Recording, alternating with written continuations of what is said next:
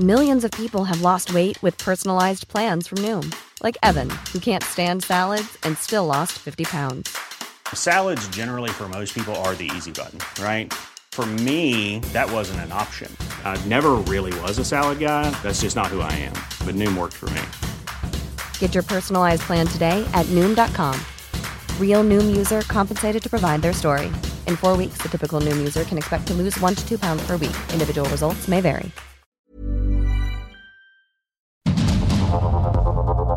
Heraldo Media Group presenta Sergio Sarmiento y Lupita Juárez. Información veraz y oportuna con un toque personal y humano. Por el Heraldo Radio, donde la H suena y ahora también se escucha.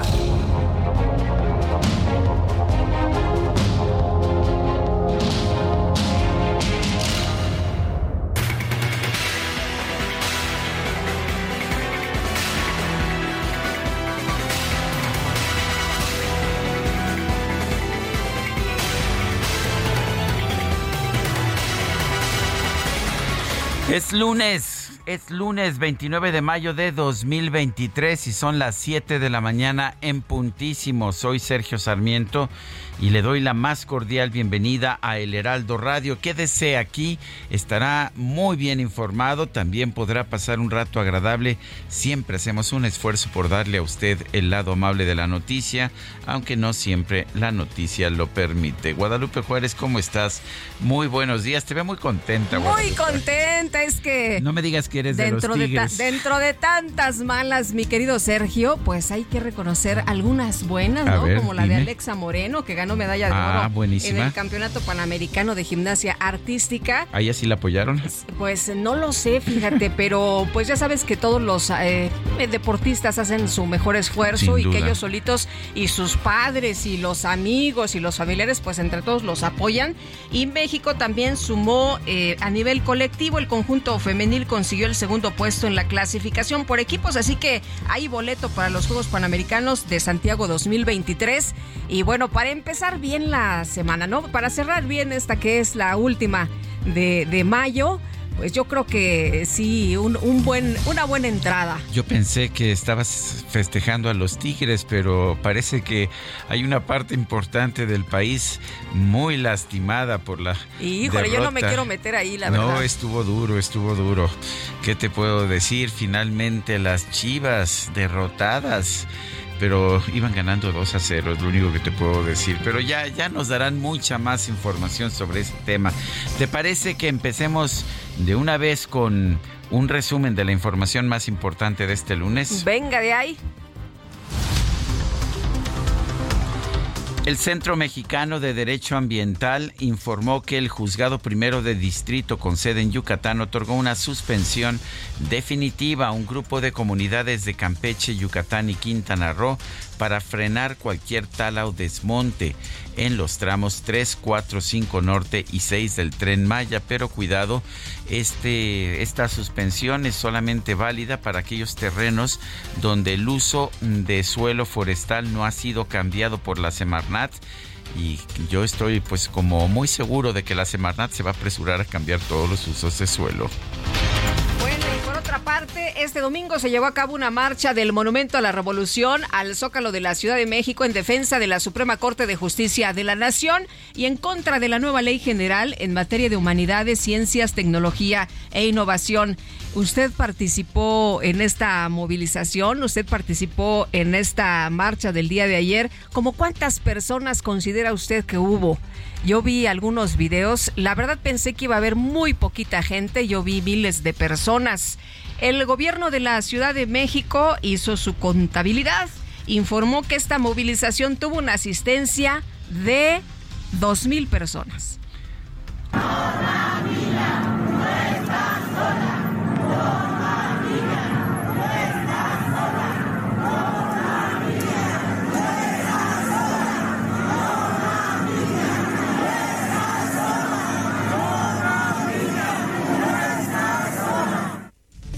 Norma Piña no está sola. En un comunicado, los gobernadores de Morena expresaron su respaldo al presidente Andrés Manuel López Obrador en la defensa que lleva a cabo del exmandatario del Perú, Pedro Castillo. Esto después de que el Congreso de ese país lo declaró persona non grata.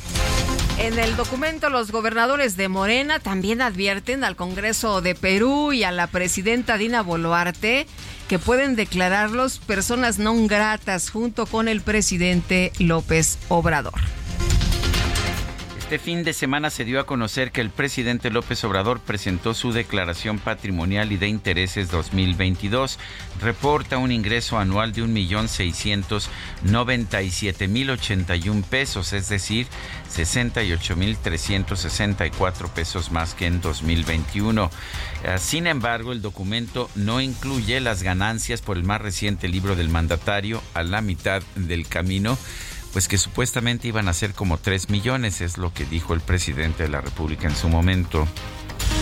El dirigente nacional del Partido Verde, la dirigente quiero decir, Karen Castrejón, anunció que este instituto político va a apoyar al candidato de Morena al gobierno de Coahuila, Armando Guadiana. Es un gusto saludarte, amigo Mario Delgado, presidente nacional de Morena y nuestros grandes aliados. Y por eso, en el Verde hemos decidido seguir avanzando junto al proyecto de la Cuarta Transformación en Coahuila, por lo que hemos acordado brindar nuestro respaldo a su candidato al gobierno del Estado, Armando Guadiana. Confiamos en que la Cuarta Transformación sabrá trabajar de manera respetuosa y coordinada con los diputados del Verde a fin de lograr un proyecto común cuyo objetivo central sea generar mejores condiciones de vida para las y los coahuilenses y por supuesto cuidar del medio ambiente. Sin embargo, Lenin Pérez, registrado como candidato del Partido Verde y de la Unidad Democrática de Coahuila, rechazó declinar a favor del abanderado morenista. A mí no me asustan estas adversidades. Siempre he enfrentado al sistema y les he ganado.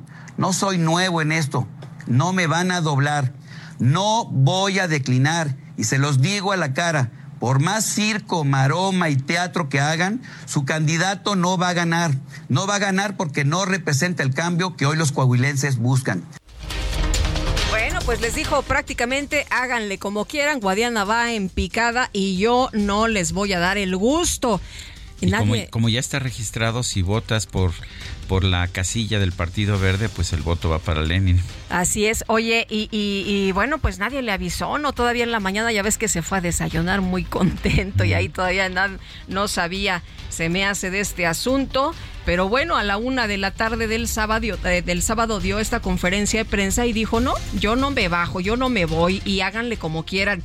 El coordinador de Morena en el Senado, Ricardo Monreal, pidió al Partido del Trabajo que siga el ejemplo del Partido Verde y que apoye la candidatura de Armando Guadiana allá en Coahuila. En respuesta, el candidato del PT, Ricardo Mejía, advirtió que primero muerto que bajarse de la contienda por el gobierno de Coahuila.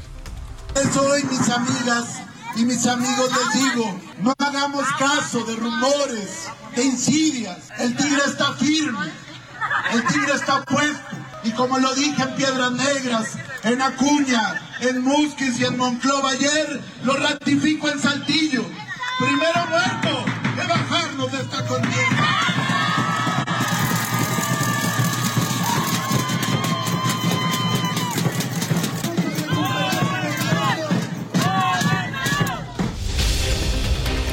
Bueno, pues, ¿qué le parece? Decían allá que están desesperados, que están desesperados en Morena. Pero bueno, la jefa de gobierno de la Ciudad de México, Claudia Sheinbaum, y el canciller Marcelo Ebrard acudieron al cierre de campaña de la candidata de Morena al gobierno del Estado de México, Delfina Gómez. El dirigente nacional del PAN, Marco Cortés, confirmó que una vez pasadas las elecciones en el Estado de México y Coahuila, se va a reunir con el coordinador nacional de Movimiento Ciudadano, Dante Delgado, para intentar que ese partido se sume a la alianza opositora Va por México. El Congreso Capitalino emitió la convocatoria para conformar el Consejo Judicial Ciudadano que va a conducir el proceso de ratificación de la fiscal general de la Ciudad de México, Ernestina Godoy. La Fiscalía General de Jalisco confirmó que ya son siete las personas desaparecidas relacionadas con el call center ubicado en el municipio de Zapopan.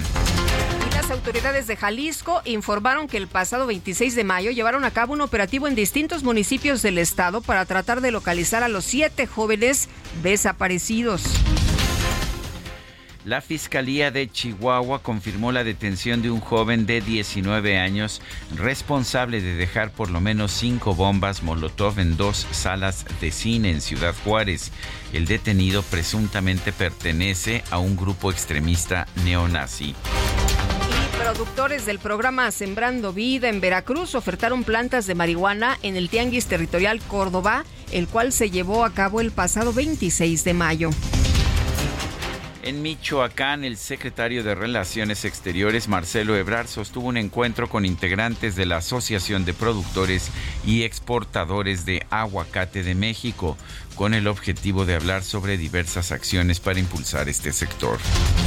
La Coordinación Nacional de Protección Civil advirtió que con el aumento de ceniza en las laderas del volcán Popocatépetl, en combinación con el pronóstico de lluvias para las siguientes semanas, podría esperarse un fenómeno conocido como lajares, que son corrientes de lodo y escombros volcánicos. La Secretaría de Gestión Integral de Riesgos y Protección Civil de la Ciudad de México informó a través de un equipo de radar en inmediaciones del volcán Popocatépetl se podrá alertar a los capitalinos de la caída de ceniza hasta con 18 horas de anticipación. Este domingo se llevaron a cabo elecciones municipales y autonómicas en España. De acuerdo con los primeros resultados, el Partido Popular habría obtenido importantes victorias. Bueno, y ante la derrota de su partido, el Partido Socialista Obrero Español, el presidente del gobierno, Pedro Sánchez, anunció que va a adelantar las elecciones generales. Asumo, dijo en primera persona los resultados y creo necesario dar una respuesta y someter nuestro mandato democrático a la voluntad popular. Las elecciones generales eh, iban a tener lugar a fines de este año, dice el presidente del gobierno, Pedro Sánchez, que las va a adelantar. El presidente de Turquía, Recep Tayyip Erdogan, obtuvo la victoria en la segunda vuelta de las elecciones presidenciales de ese país con el 52.1% de los votos. El presidente de El Salvador, Nayib Bukele, anunció una nueva ofensiva contra los remanentes de las pandillas que siguen operando en su país. El gobierno de Nicaragua ordenó congelar las cuentas bancarias de las nueve diócesis de la Iglesia Católica en ese país. El gobierno de Ucrania afirmó que logró repeler el ataque con drones más importante lanzado en contra de la ciudad de Kiev, la capital de Ucrania, desde el comienzo de la invasión rusa. En información de los deportes, los Tigres se proclamaron campeones de la Liga MX tras derrotar a las Chivas de Guadalajara por marcador de 3 a 2 piloto neerlandés de Red Bull, Max Verstappen, ganó el Gran Premio de Mónaco. El podio lo completaron el español Fernando Alonso y el francés Esteban Ocon. El mexicano Sergio Pérez terminó en la decimosexta posición después de haber tenido un accidente en la primera cualificación y de haber tenido también muchos problemas durante la carrera. Bueno, y la gimnasta mexicana Alexa Moreno ganó la medalla de oro en la prueba de salto en el Panamericano de la especialidad que se lleva a cabo en Medellín, Colombia. Felicidades, Alexa. Son las 7 de la mañana con 13 minutos.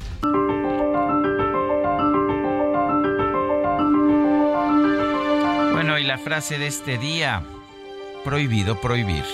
Andrés Manuel López Obrador.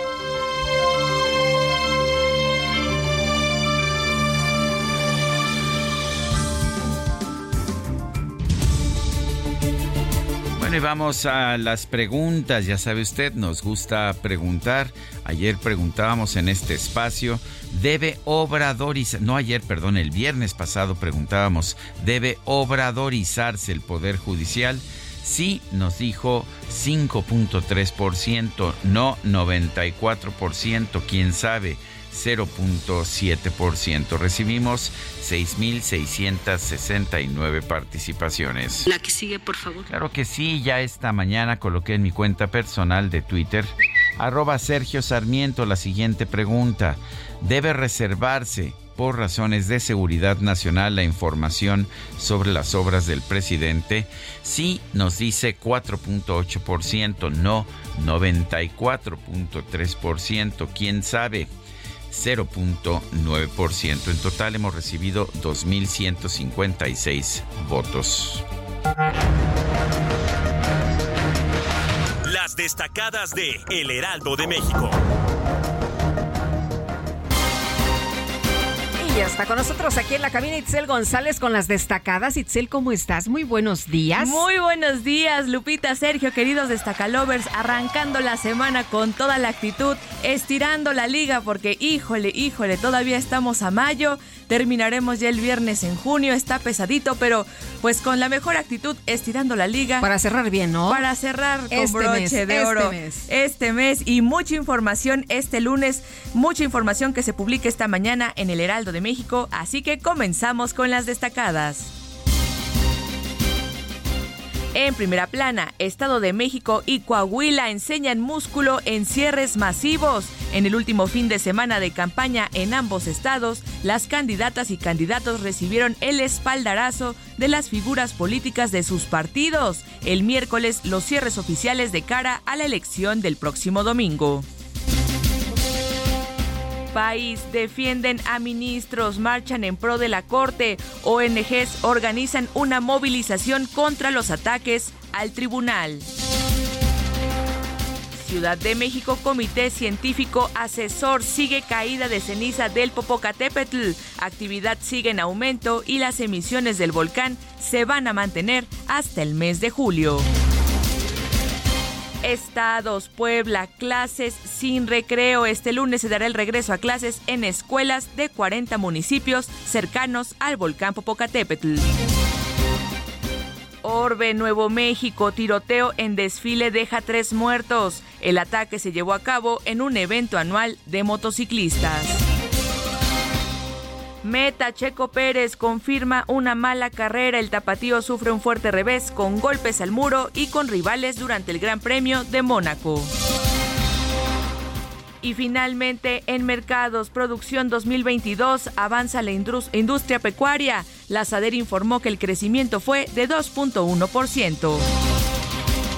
Lupita, Sergio, amigos, hasta aquí las destacadas del Heraldo. Muy feliz lunes. Gracias, Itzel, igualmente.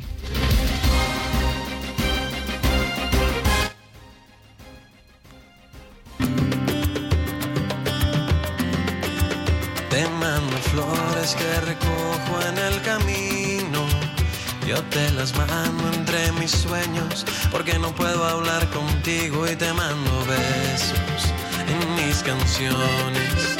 Y por las noches cuando duermo se juntan nuestros corazones, te vuelves a ir.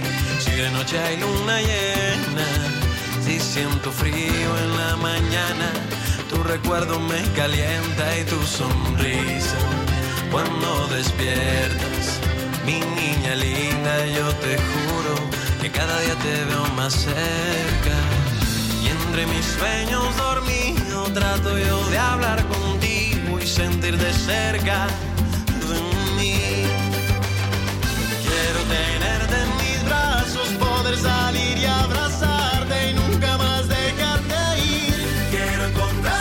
Fonseca, esta me parece su mayor éxito. Te mando flores, te mando flores que recojo en el camino. Yo te las mando entre mis sueños porque no puedo hablar contigo. Es Fonseca nació el 29 de mayo de 1979. Su nombre completo, Juan Fernando Fonseca Carrera. Está cumpliendo 44 años. La verdad es que a mí me gusta mucho. Espero que te guste a ti también, Guadalupe. Fíjate que no soy fan, no conozco muy bien, pero bueno, siempre estoy dispuesta a conocer, a Fue un escuchar. resultado democrático. Eh, Yo sí, sí vi, sí vi Yo tenía voto de calidad, pero la verdad dije, bueno, no lo conozco, voy a, a escuchar. Vale la pena. Y esta canción realmente muy bonita, Te mando flores, Te mando flores que recojo en el Por poco hago alianza con Angelina, ¿eh? ¿Ah, sí? Sí, sí, Uf, sí. No me hubiera sorprendido. Bueno, y vámonos con la información desde Oaxaca. El presidente López Obrador informó que serán agosto-septiembre cuando se inaugure el tren del corredor interoceánico del Istmo. No sé si va a estar operando, pero de que se se inaugura. Eso ya sabemos. Y Noemí Gutiérrez, cuéntanos, ¿qué tal? Buenos días. Sergio Lupita, muy buenos días y les comentó que este domingo el presidente Andrés Manuel López Obrador estuvo en Salina Cruz, Oaxaca, y ahí señaló que en tres meses se inaugurará el tren del corredor interoceánico del Istmo. Destacó que con las obras que se realizan en la región se superan los 100 mil millones de pesos en inversión. Y fue a través de sus redes sociales que escribió la rehabilitación de la refinería, la nueva coquizadora, la modernización del puerto de Salina Cruz, que incluye las vías del tren, la ampliación de la carretera Zacuatzacualcos y los 10 polos de desarrollo, representan una inversión pública, sin deuda, de más de 100 mil millones de pesos en su conjunto. Y agregó que las obras del puerto de Saluna Cruz, el rompeolas y plataformas para contenedores y su conexión con el Golfo permitirán aumentar exponencialmente el transporte de carga interoceánico y fortalecer el comercio con la costa este de Estados Unidos. Dijo que habrá progreso, empleo y justicia. Ya en entrevista, López Obrador refirió que cada mes está supervisando el avance en la construcción de las obras del Istmo, así como la rehabilitación de las refinerías. Acompañado del gobernador Salomón Jara, el presidente comprometió que esta obra se terminará en su gobierno, porque no la dejará inconclusa. Sergio Lupita, hasta aquí mi reporte. Muchas gracias, Noemí. Muy buenos días. Y Morena prepara una campaña para informar sobre el Plan C y dar a conocer la propuesta, uh, su propuesta sobre el funcionamiento del Poder Judicial. Jorge Almaquio, adelante.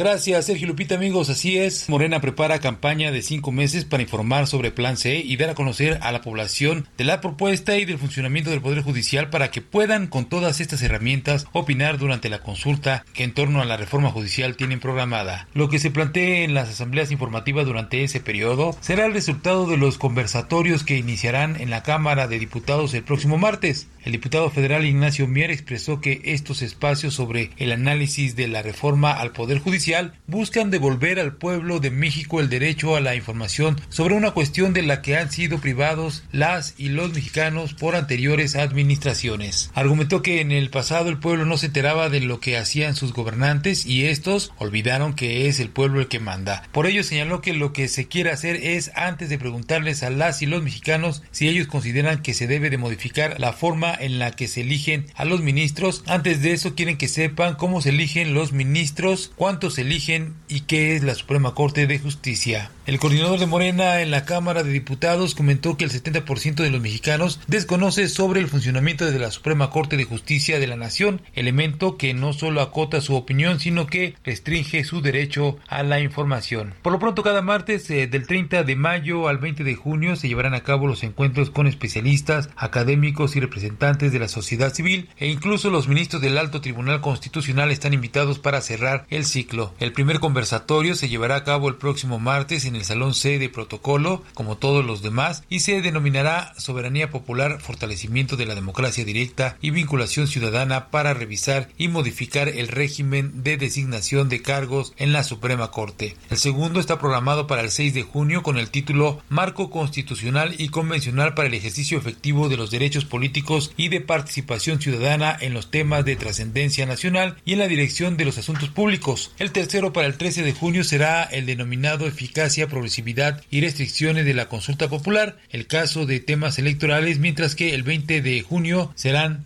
las conclusiones y el cierre de estos conversatorios. Sergio Lupita, amigos, el reporte que les tengo. Buen día. Jorge Almaquio, buen día, gracias. Bueno, y vamos a, vamos con otros temas. Hubo una marcha ayer en la Ciudad de México.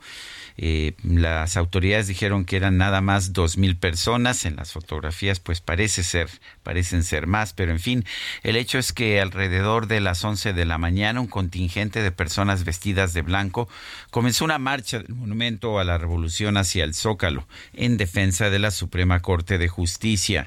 La, la movilización fue convocada por la organización Chalecos MX y tenía la consigna La Corte no se toca. Los ciudadanos arribaron al Monumento a la Revolución, ahí se concentraron y se dirigieron a la Plaza de la Constitución.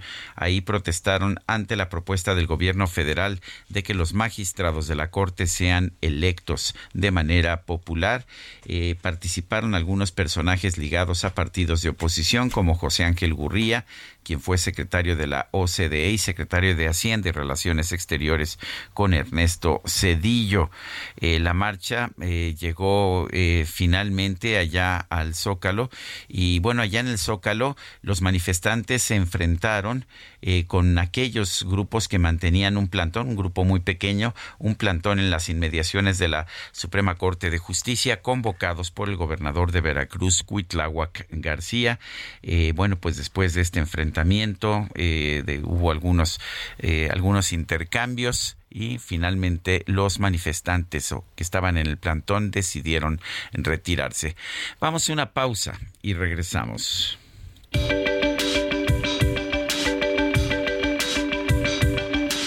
Sergio Sarmiento y Lupita Juárez quieren conocer tu opinión, tus comentarios o simplemente envía un saludo para ser más cálida esta mañana.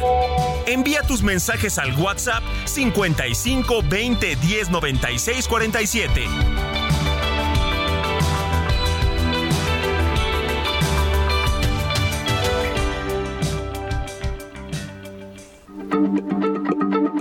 Heraldo Radio, la H se lee, se comparte, se ve y ahora también se escucha.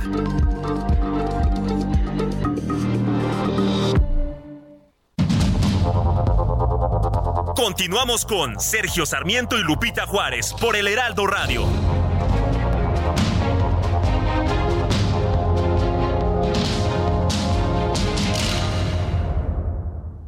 Ven a Puebla y visita el Museo Internacional del Barroco Inmersivo para descubrir la exposición temporal Salón Poblano.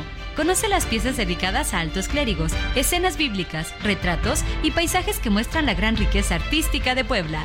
Disfrútala hasta el 18 de junio. Entrada libre. La cultura es para todos. Puebla acelera.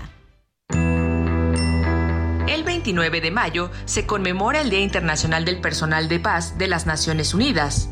Con ello, se busca rendir homenaje a todos los hombres y mujeres que han prestado o continúan prestando servicios en las operaciones de mantenimiento de la paz por su alto grado de profesionalidad, dedicación y valor, y para honrar la memoria de quienes han perdido su vida en aras de la paz. Cabe destacar que desde que se estableció la primera misión de la paz de las Naciones Unidas en 1948, más de 3.800 efectivos del personal militar, policial y civil han perdido la vida al servicio de la paz como resultado de actos de violencia, accidentes y enfermedades. De acuerdo a la ONU, hoy en día se cuentan con 14 operaciones de mantenimiento de la paz distribuidas en cuatro continentes y el despliegue de más de 88 mil militares y personal de policía procedentes de 124 Estados miembros, cerca de 13 mil civiles y 1.300 voluntarios de la Organización de las Naciones Unidas.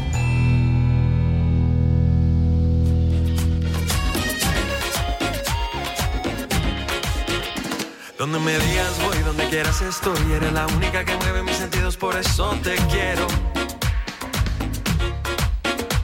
Y eres mi adoración, oye, tú eres mi sol. Cosita linda, tu sonrisa me transforma y me lleva al cielo.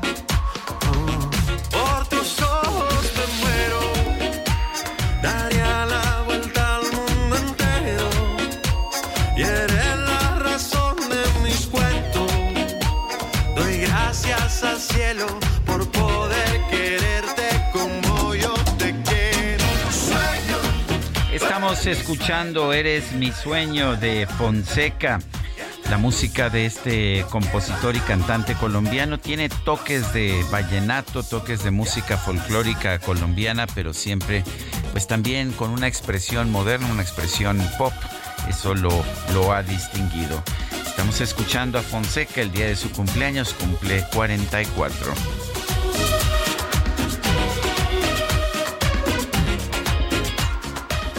Vámonos a los mensajes. Amy Shehoa nos dice, feliz inicio de semana para todos. Yo solo tengo una pregunta. Contra la infraestructura sucia del poder, ¿bastará el ejercicio del voto libre? Porque en una dictadura ni los perros comen. Saludos cariñosos. Dice Laura Elena, fuimos alrededor de 20 mil asistentes no acarreados. Les faltó un cero a su conteo.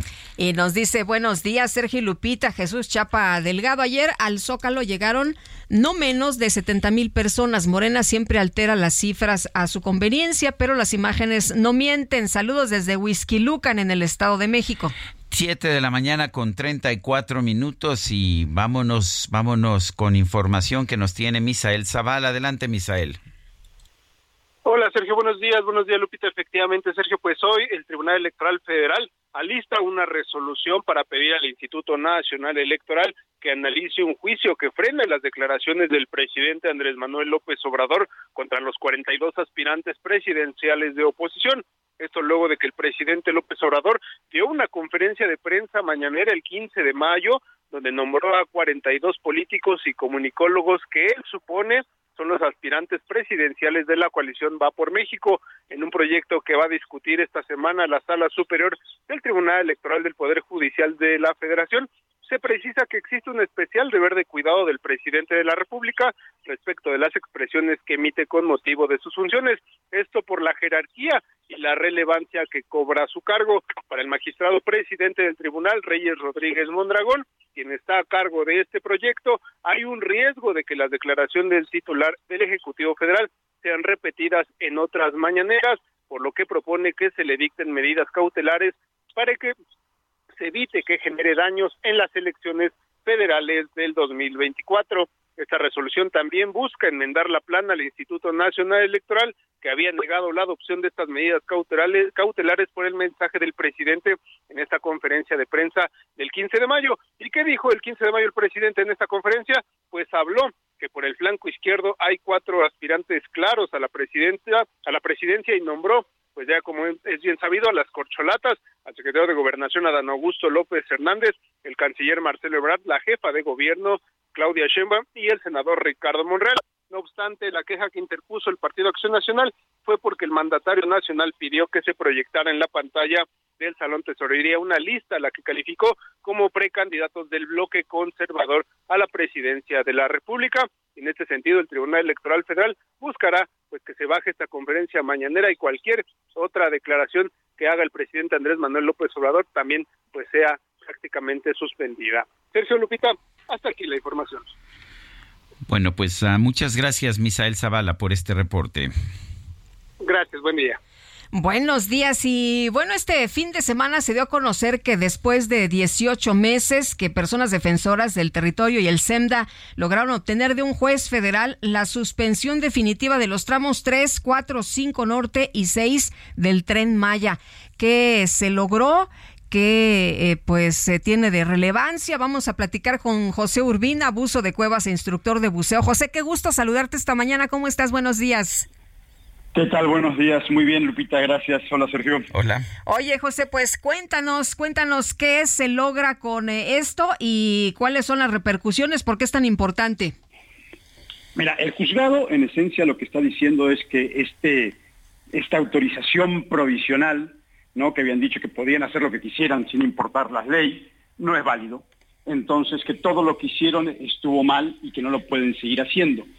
Lamentablemente, en estos tramos, gran parte de lo que ahora se quiere proteger ya fue talado ilegalmente, confirmando lo que siempre hemos estado advirtiendo, ¿no? Que todo lo que estaban haciendo era ilegal.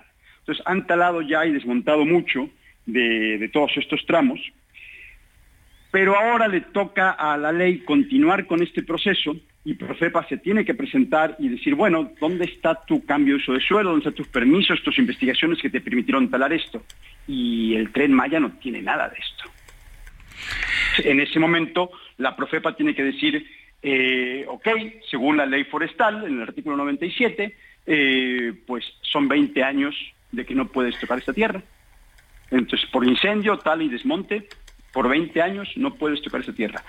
Y yo ayer hablaba con un amigo, estábamos comentando esta noticia y él me decía, no seas ingenuo, eso no va a pasar. Y me parece terrible vivir en un país donde esperar que se cumpla la ley sea una ingenuidad. Pero es que es así, eso es lo que hemos visto, ¿no? A lo largo de, de, este proyecto, sabemos que este proyecto se inició sin manifestación de impacto ambiental, no había ni siquiera un estudio de factibilidad económica y lo que hemos visto es que han talado lo que han talado, eh, pues aunque no tuvieran permiso para hacerlo. Así es, ¿no? Desde un principio todos los, todos los ambientalistas en todos los tramos siempre había quejas de que se estaban haciendo cosas ilegales, ¿no? Y se encogían de hombros, nos descalificaban y continuaban adelante. Incluso cuando pudimos suspender las horas en el tramo 5 con eh, las suspensiones definitivas, se presentó esta manifestación de impacto ambiental muy mal hecha y incluso antes de que el juez pudiera levantar la suspensión, ellos ya habían empezado a trabajar porque no les importa, están tan urgidos de culminar su agenda política, no este proselitismo, porque esto es un proyecto proselitista, eh, que no les importa la ley y no les importa, hoy por hoy, lo que advertimos se convierte en una realidad. Aquí están los árboles que cortaron, aquí están los cenotes que están tapando. La realidad ya no es una advertencia, está ahí, ahí está sucediendo, son hechos y continúan negándolo. Los ves en sus programas, en su publicidad, diciendo, no, eso no está pasando, ahí no hay cenotes, no está tapado, ese cenote está intacto. Eh, es, terrible, ¿no? y así se ha montado todo el proyecto. Pues sí, como aquella vez cuando nos platicaste, hoy es que este cenote está en peligro y ellos decían, no, no pasó nada, no ha ocurrido nada, no hay ninguna afectación. Justamente ayer, Lupita, estuve, estuvimos allí. Eh, ya han eh, prohibido el paso, ya han puesto seguridad, han puesto rejas, porque no quieren que se siga evidenciando, no, no quieren que sigamos demostrando lo que están haciendo. Sin embargo, nos arreglamos para entrar al tramo, llegamos a este cenote conocido como Dama Blanca, y em, la, dolina está completamente rellenada eh, y los pilotes, los agujeros donde van a ir los pilotes, estas pilas que tienen que sostener el peso y la vibración del tren, ya están justo en el borde de la dolina, de lo que es la entrada a la cueva, y unos metros más están marcados donde irán los siguientes cuatro.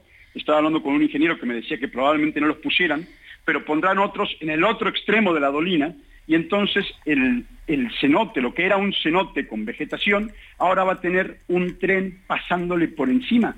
Está, han acabado con la selva y se niegan a reconocerlo. Ahora, si se respeta la ley, eh, ¿qué debería ocurrir? ¿El impedimento o al desmonte y a la tala? Bueno, en, este momento cualquiera de estos lugares donde todavía quede vegetación no la deberían de poder tocar. Tenemos el ejemplo en el tramo 5, que en febrero nos eh, dieron una suspensión definitiva también por tal y desmonte, y eh, Fonatur logró que Semarnat les hiciera un cambio de suelo con fechas de diciembre del 23 y enero de, perdón, diciembre del 22 y enero del 23. Imagínate el descaro, ¿no? Y con esta excusa continuaron talando, es lo que ahora se, se llenan la boca de orgullo, que están protegiendo Pamul ¿no? Porque desviaron el tramo pero pues toda esta tala fue ilegal y es lo que estamos también luchando. el proceso legal continúa vivo y continúa vigente, no es verdad tampoco que se haya terminado. Eh, y lo que tiene que pasar es que Profepa, con un ataque de orgullo de proteger a la nación, tiene que agarrar y decir, esto que están haciendo es traicionar a todos los que creyeron en ustedes, a todos los que creyeron que estaban haciendo las cosas bien, y detener este tren sacarlo de la selva y proteger ese sector que destruyeron por al menos 20 años. Bueno, pero sabemos que Profepa no se va a atrever a enfrentarse al presidente. Eh, hay que, no nos queda otra más que decir, bueno, esto ya se acabó, ya se hizo el tren Maya, ya se taló lo que se, lo que se iba a talar, ya se destruyeron los cenotes que se iban a destruir. Ya no hay otra opción. No, no, no para nada, porque eh, lo que está destruido solamente es el comienzo. O sea, la gente calcula y cree que esto es una línea pasando por la selva, pero la expansión demográfica, esta tendencia de contaminar a donde nos acerquemos, va a continuar, se va a incrementar. Por eso es tan importante que aceptar lo que hemos perdido, pero proteger todo lo que todavía podemos proteger el impacto que va a tener el tren cruzando por allí, eh, la gente que se va a ir a los alrededores en el proceso de la fabricación del agua, es enorme. El impacto que va a tener seguir sacando tanta agua del acuífero sin tener las plantas de agua necesarias, sin tener eh, el drenaje necesario, va a ocasionar que nos quedemos sin el agua dulce que está en, los cenotes, en el, en el, acuífero, y el agua salada invada, inunde ahora sí el acuífero solamente de agua salada y entonces la vegetación, en lugar de alcanzar agua dulce, va a alcanzar agua salada y ahí tienes la receta para una sequía perfecta.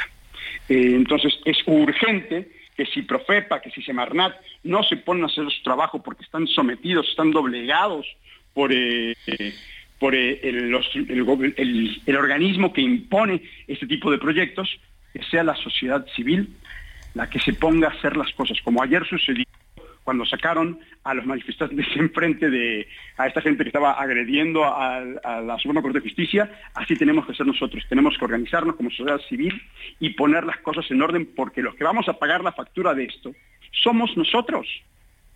Los que se van a hacer ricos con el tren y con los proyectos no viven en Quintana Roo. Son inversionistas de otras partes que vienen, invierten, hacen dinero, hacen otro, pero los que vamos a pagar la factura somos los habitantes de Quintana Roo, las comunidades que dicen proteger las comunidades que dicen que aman el proyecto, hoy es un ejemplo que se han juntado y exigen que se detenga esta tala y desmonte que está acabando con los recursos naturales en los cuales no solamente viven, son parte de. No quieren ser, eh, las comunidades no quieren ser vendedores de artesanías en una estación de tren, no quieren ser circo para los turistas. Eso no es una comunidad maya pero se niegan a escucharlo y creen que sus proyectos para esto, para que vendan artesanías en una estación, es ayudarlos. Muy bien, pues José, como siempre, apreciamos mucho que puedas platicar con nosotros. Buenos días. A sus órdenes y esperemos que vamos, ya vamos por el camino correcto. Buen semana, Lupita. Gracias, Gracias, igualmente. En su conferencia de prensa de esta mañana, el presidente López Obrador afirmó que el tramo 2 del tren Maya está prácticamente terminado. Vamos a escuchar. En el tren Maya vamos a especificar eh, lo realizado, hasta dónde vamos en, el tramo 2 del tren Maya. Acuérdense que son siete tramos, es eh, Palenque Escárcega, tramo 1, tramo 2, Escárcega, Campeche, Calquiní, tramo 3, Calquiní, Izabal, Izamal, tramo 4, Izamal, Cancún, tramo 5, Cancún, tramo 6, Tulum, Chetumal. Y tramo 7, Chetumal, Escárcel. Es lo que señalaba esta mañana el presidente López Obrador. Bueno, y ayer hubo cierre de campañas en el Estado de México. Alejandra del Moral, candidata de la Alianza, va por el Estado de México al gobierno. ¿Cómo estás? Muy buenos días. Me da muchísimo gusto saludarlos. Muy bien. Igualmente, oye, cuéntanos cómo te fue el día de ayer, qué fue lo que pasó y cómo cerraste a tambor batiente. Pues muy bien, Lupita, la verdad es que muy agradecida, muy contenta de la respuesta de la gente, eh, no nada más de la gente de los partidos de la Alianza, sino también una sociedad civil organizada que se decidió sumarse a esta a este proyecto y bueno, pues soy más comprometida que nunca. El, ah, ¿te, sientes, ¿Te sientes con confianza? Eh, las encuestas, ¿cómo las sientes? No parecen ser ah, muy positivas para ti, pero ¿qué dices tú? Pues mira, Sergio, lo que he dicho toda la campaña. Uno, las encuestas no votan. Si analizan la, eh, bueno, pues si quieres que platiquemos y, analicemos el tema de las encuestas, pues la semana, esta es la semana en donde vamos a ver encuestas por todos lados, porque esta es la última semana en la que puedan eh, publicarse. Las encuestas no han logrado medir los votos de la alianza y han sobreestimado a Morena. Ahí están las alcaldías de la Ciudad de México, todas se equivocaron con Miguel Hidalgo, Álvaro Obregón, Magdalena Contreras y Cuauhtémoc. Lo mismo pasó en los municipios del Estado de México, en Naucalpan, Metepec, Tlalnepantla y la capital, que es Toluca. Entonces lo que ellos quieren es hacer creer que esta elección ya está decidida, que la gente no salga a votar porque a ellos les conviene una baja participación. Y eso es, por eso es para mí muy importante que la gente lo sepa y salga a votar. Y la gran mayoría de las encuestas pues las paga Morena, es parte de la estrategia publicitaria. Y las otras se equivocan, así es que no me quita el sueño, lo he dicho desde el primer minuto. Eh, las encuestas no votan, las estadísticas de las encuestas se rompen a mayor participación ciudadana y hay una clara, y si bueno, si quieren utilizarlo, pues hay una clara eh, tendencia en todas las encuestas. La elección se cerró. Ellos bajaron y nosotros subimos. Y en particular hoy sacó una encuesta el financiero en donde dice que eh, el mismo artículo dice que bueno pues puede ser tan amplio el margen de error como tan cerrado que es más o menos como de siete puntos. Entonces pues la verdad es que si hablamos con toda seriedad y si hablamos con toda franqueza y la calle no miente hemos estado muy cerca de la ciudadanía hemos hablado con todos los sectores de la población nos subestimaron. Eh, ellos cantaron victoria desde el primer minuto. Nosotros recorrimos todo el estado, nos reunimos con todos los sectores de la población y bueno, pues ahora esperaremos el 4 de junio. Alejandra, ¿qué pasó ayer? ¿Hubo un eh, eh, conato de enfrentamiento en el en el mitin, en el cierre? No, eh, se estaban peleando por los lugares porque querían unos estar de un lado y los otros del otro lado, pero bueno, pues ya fue un malentendido y quedó la verdad es que eh, bien atendido y pues la verdad es que también queda muy claro que hay gente que quiere llegar a esos lugares a querer provocar. Quisieron reventarnos el evento, también es una realidad. Este y bueno, pues al final de todo salió el saldo blanco, fue un evento muy bueno en donde la gente está muy comprometida y lo más importante es que hoy la ciudadanía mexicana salga a votar el 4 de junio. Dices que una alta abstención favorece a Morena. Eh, ¿qué, ¿Qué le dices a la gente para que salga a votar? Que es muy importante. El futuro de México pasa por el Estado de México. El futuro de las instituciones, de las libertades y de la democracia. Todos los mexiquenses tenemos, lo he dicho siempre, somos mexicanos dos veces. Somos mexicanos por patria y por provincia. Y estamos obligados hoy a, acudir al llamado de la patria. Así, así, es que hay que salir a votar el 4 de junio. Eh, Alejandra, ¿qué es lo que falta ya el, el eh, jueves? Eh, ¿Ya se suspende todo? Sí, es correcto. El jueves ya tendremos únicamente reuniones de organización interna eh, de la coalición y hoy tenemos Día de Medios, mañana tenemos gira y el miércoles también, así es que estaremos cerrando el miércoles por la tarde. O sea que todavía falta, todavía falta.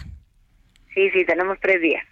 Eh, estos tres días usualmente vemos como que el gran cierre es el domingo y que ya los primeros días de la siguiente semana son un poco de desperdicio, pero ¿tú piensas que todavía puedes tener un impacto?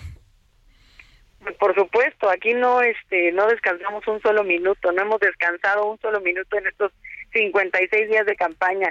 Mañana vamos a estar en Temascalapa, Nopaltepec, Tepetlaustoc, Chalco, Texcoco y Huehuetoca, así es que seguimos a tambor batiente, esto no se acaba hasta que se acaba. Muy bien, pues Alejandra del Moral, candidata de la Alianza, va por el Estado de México al gobierno. Muchas gracias por platicar con nosotros. Gracias, Pita, gracias, Sergio. Hasta luego, buenos días. Y la candidata de Morena al gobierno del Estado de México, Delfina Gómez, llamó a arrasar en las elecciones del próximo 4 de junio. José Ríos, adelante.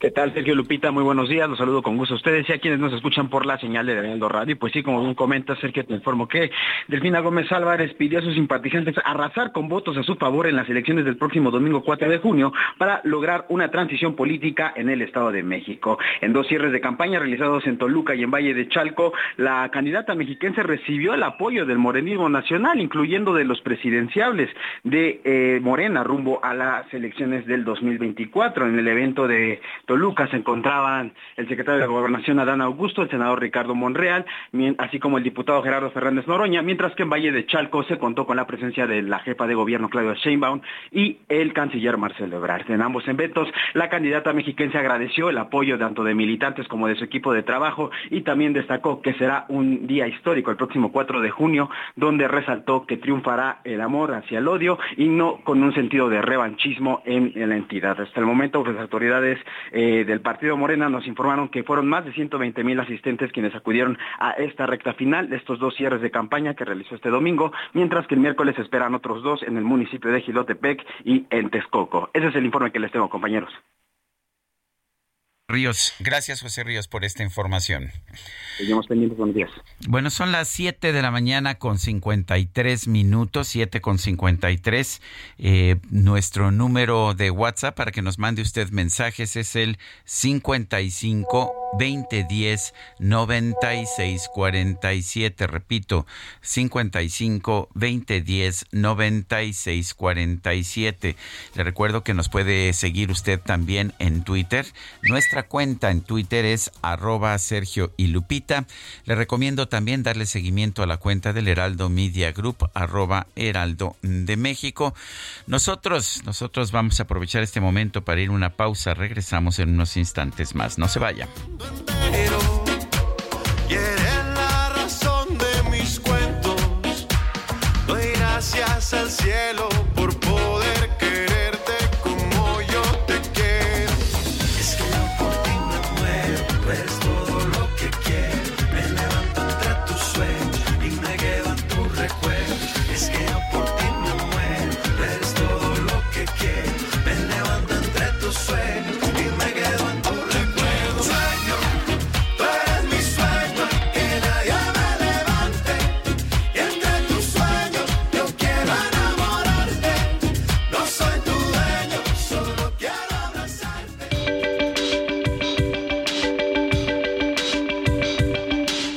Sergio Sarmiento y Lupita Juárez quieren conocer tu opinión, tus comentarios o simplemente envía un saludo para hacer más cálida esta mañana. Envía tus mensajes al WhatsApp 55 20 10 96 47.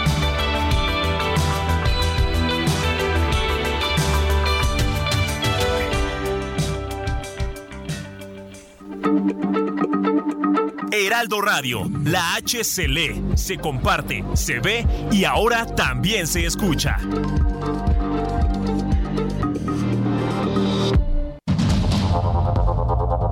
Continuamos con Sergio Sarmiento y Lupita Juárez por el Heraldo Radio.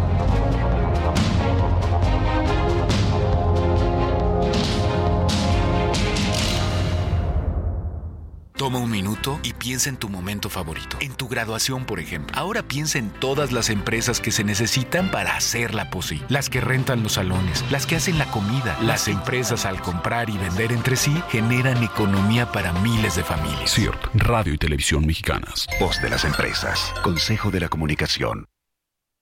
Primero quiero agradecerte tanto. Me has amado, me has llenado y me has cambiado. Ya te debes de enterar lo que yo pienso en realidad. Cuando por tonto a veces me quedo callado. Quiero caminar en tu mano, lo que me resta del camino. Que los cumpleaños que me faltan siempre los pases conmigo. Te digo que no estoy jugando cuando te digo que te amo, te amo, te amo,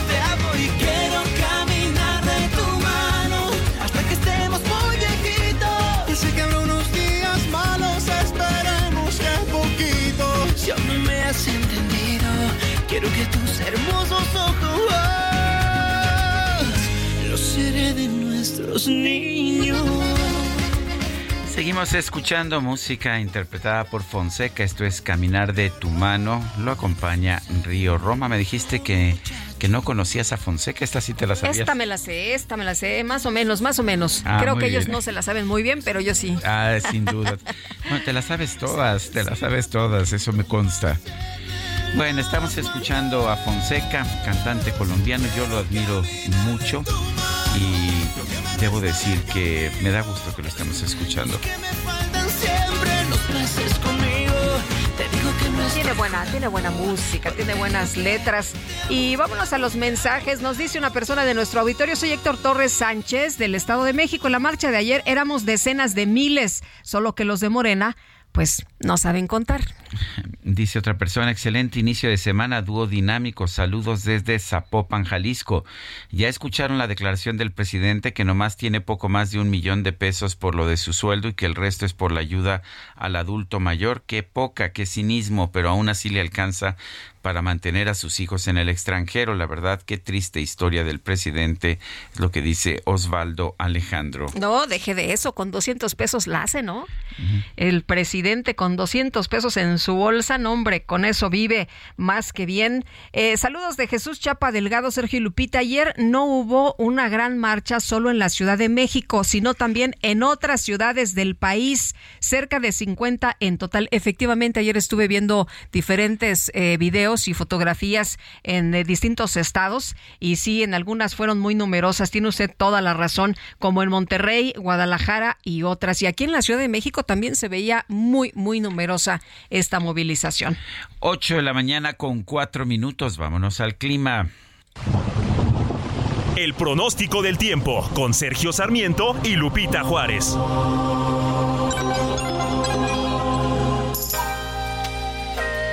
Alex Ramírez, meteorólogo del Servicio Meteorológico Nacional de la Conagua. Adelante, ¿qué nos tienes esta mañana? ¿Qué tal? Muy buenos días, Sergio Lupita. Les mando a ustedes y a la gente que nos escucha. Y pues sí les comento que para este día tenemos una línea seca, la cual se localizará sobre el norte de México.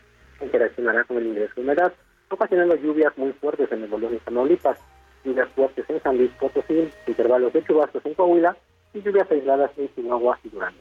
Asimismo, tenemos dos canales de baja presión, el primero extendido en el interior del país y el segundo en la península de Yucatán.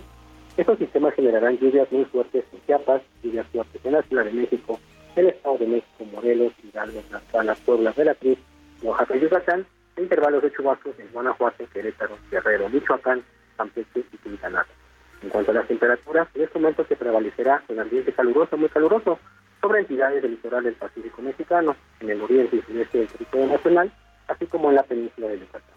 Y bueno, Sergio le quita finalmente para la Ciudad de México, se prevé durante esta mañana ambiente estar templado y cielo medio nublado, mientras que para la tarde cielo nublado, con chubascos y lluvias puntuales fuertes, descargas eléctricas y posible caída de granizo. En cuanto a la temperatura, la máxima será de 23 a 25 grados Celsius y la temperatura mínima para mañana será de 12 a 14 grados Celsius. Este fue el pronóstico meteorológico. Que tengan un excelente día. Gracias y tú también ten un excelente día, Alex Ramírez. Este lunes regresan a clases escuelas de 40 municipios cercanos al volcán Popocatépetl y por ello la Secretaría de Educación Pública del Estado ha emitido una serie de restricciones. Claudia Espinosa, te escuchamos. Cuéntanos, buenos días. Así es, los saludo con gusto a ustedes y a los amigos del Legaldo Media Group, pues como lo mencionas, más de un millón de alumnos de cuatro mil escuelas de estos 40 municipios que durante la semana pasada, debido a la actividad del volcán Popocatépetl, tuvieron que suspender sus actividades presenciales, hoy ya han regresado a las aulas de las diferentes instituciones. ¿Qué se hizo durante este fin de semana? Pues todo el proceso de limpieza a través de algunos comités de padres de familia y de docentes que, bueno, pues dejaron las instalaciones ya sin la acumulación de esta ceniza. También a través de la Secretaría de Educación Pública se emitieron algunas recomendaciones, entre las cuales destaca que durante esta semana al menos no habrá actividades al aire libre, tampoco clases de educación física, si es que no se cuenta con un sitio para hacerlo eh, pues en el interior. ¿Por qué? Bueno, pues porque todavía, a pesar de que ha bajado la actividad volcánica, durante la tarde de ayer y la madrugada de hoy, pues se incrementó un poco la actividad, hay ligera caída de ceniza y bueno, se está midiendo cómo está la actividad de Popocatépetl. Hay que mencionar que de acuerdo con las autoridades de protección civil se mantiene el semáforo de alerta volcánica en amarillo fase 3. Es la información que se ha generado hasta este momento. Ya han comenzado a regresar a clases eh, presenciales y bueno, también las actividades al aire libre en parques se abrieron durante la tarde, pero están bajo restricciones. Muy bien, pues tomamos nota y estaremos muy atentos, Claudia, porque pues sigue ahí la actividad del volcán, ¿no? Sigue ahí, como les mencionaba, durante, eh, pues todo el fin de semana estuvo más tranquilo, sin embargo, por la noche y hoy en la madrugada incrementó pues las explosiones con eh, cantidades de ceniza importante y también material incandescente, se consideran normales dentro de la fase del semáforo de alerta volcánica que tenemos, pero eh, pues generó que hoy en la mañana pues hubiera un poco más de ceniza que lo que tuvimos el fin de semana. Bueno, muy bien, muchas gracias Claudia. Muy buen día. 8 de la mañana con 8 minutos vamos con el Químico Guerra. El Químico Guerra con Sergio Sarmiento y Lupita Juárez. Químico Guerra, ¿qué nos tienes esta mañana? Adelante. Iniciando la semana, Sergio Lupita, con una noticia y una realidad esperanzadora. ¿Por qué se habla de que el hidrógeno es el verdadero futuro energético para el mundo? Para nosotros en México también. Les comentaba la semana pasada que ya se abrió el primer índice de hidrógeno en la bolsa de valores en Europa. Un kilogramo de hidrógeno lo está viviendo hoy en la mañana, ya en la cotización, eh, que contiene 33.3 kilowatt hora. Un kilogramo contiene esa cantidad de energía. Así hay que verlo, ¿no? Se está cotizando a 10 centavos de euro el kilowatt hora. O sea, ya hay una cotización, ya se está esto manejando desde el punto de vista de futuros, de inversiones. Les comenté que ya está este pues el primer contrato, ¿no? Para tener estos hidrogenoductos tanto en España como en Holanda como en los Estados Unidos. El hidrógeno como el almacén energético, Sergio Lupita, para la sociedad humana del mañana. Tiene la potencia necesaria para elevar los cohetes que van a la Luna y a Marte, pero es tan respetuoso con el clima que su única emisión es agua, vapor de agua. El hidrógeno puede producirse a través de energías renovables, con una tecnología de producción probada y que acoplado a las celdas de combustible a través de una cadena logística eficiente que se va a dar, ya, ya lo tenemos actualmente en la globalización, con operaciones de abastecimiento de combustibles seguras y sólidas, son el futuro. Sergio Lupita, hay numerosos desarrollos en todas partes de la cadena para mejorar la eficiencia, la escala y reducir el precio. A nivel internacional, las estrategias gubernamentales en materia, hay algunas excepciones, desde luego, ¿no? En materia de hidrógeno pronto darán lugar a una explosión de inversiones que se traducirá en rápidas mejoras de la tecnología de hidrógeno. Las eh, asociaciones público-privadas, algo que aquí en México lo ven todavía medio mal, han demostrado ser plataformas viables para proporcionar un rápido desarrollo de la tecnología y el despliegue de soluciones innovadoras. Kai Stolz, director de desarrollo de GSE Ocean Technology, lo cito, el hidrógeno es una pieza clave del futuro rompecabezas energético con un potencial real para ayudarnos a cumplir tanto el Acuerdo de París y limitar el calentamiento global. México tiene un potencial realmente extraordinario, sobre todo con la cuestión del hidrógeno verde. Tenemos todo el sol, ¿verdad?, para poder alimentar celdas fotovoltaicas que permitan el separar el hidrógeno del oxígeno en el agua de mar, por ejemplo tenemos zonas eh, de mucho viento, los principales campos eólicos del mundo los tenemos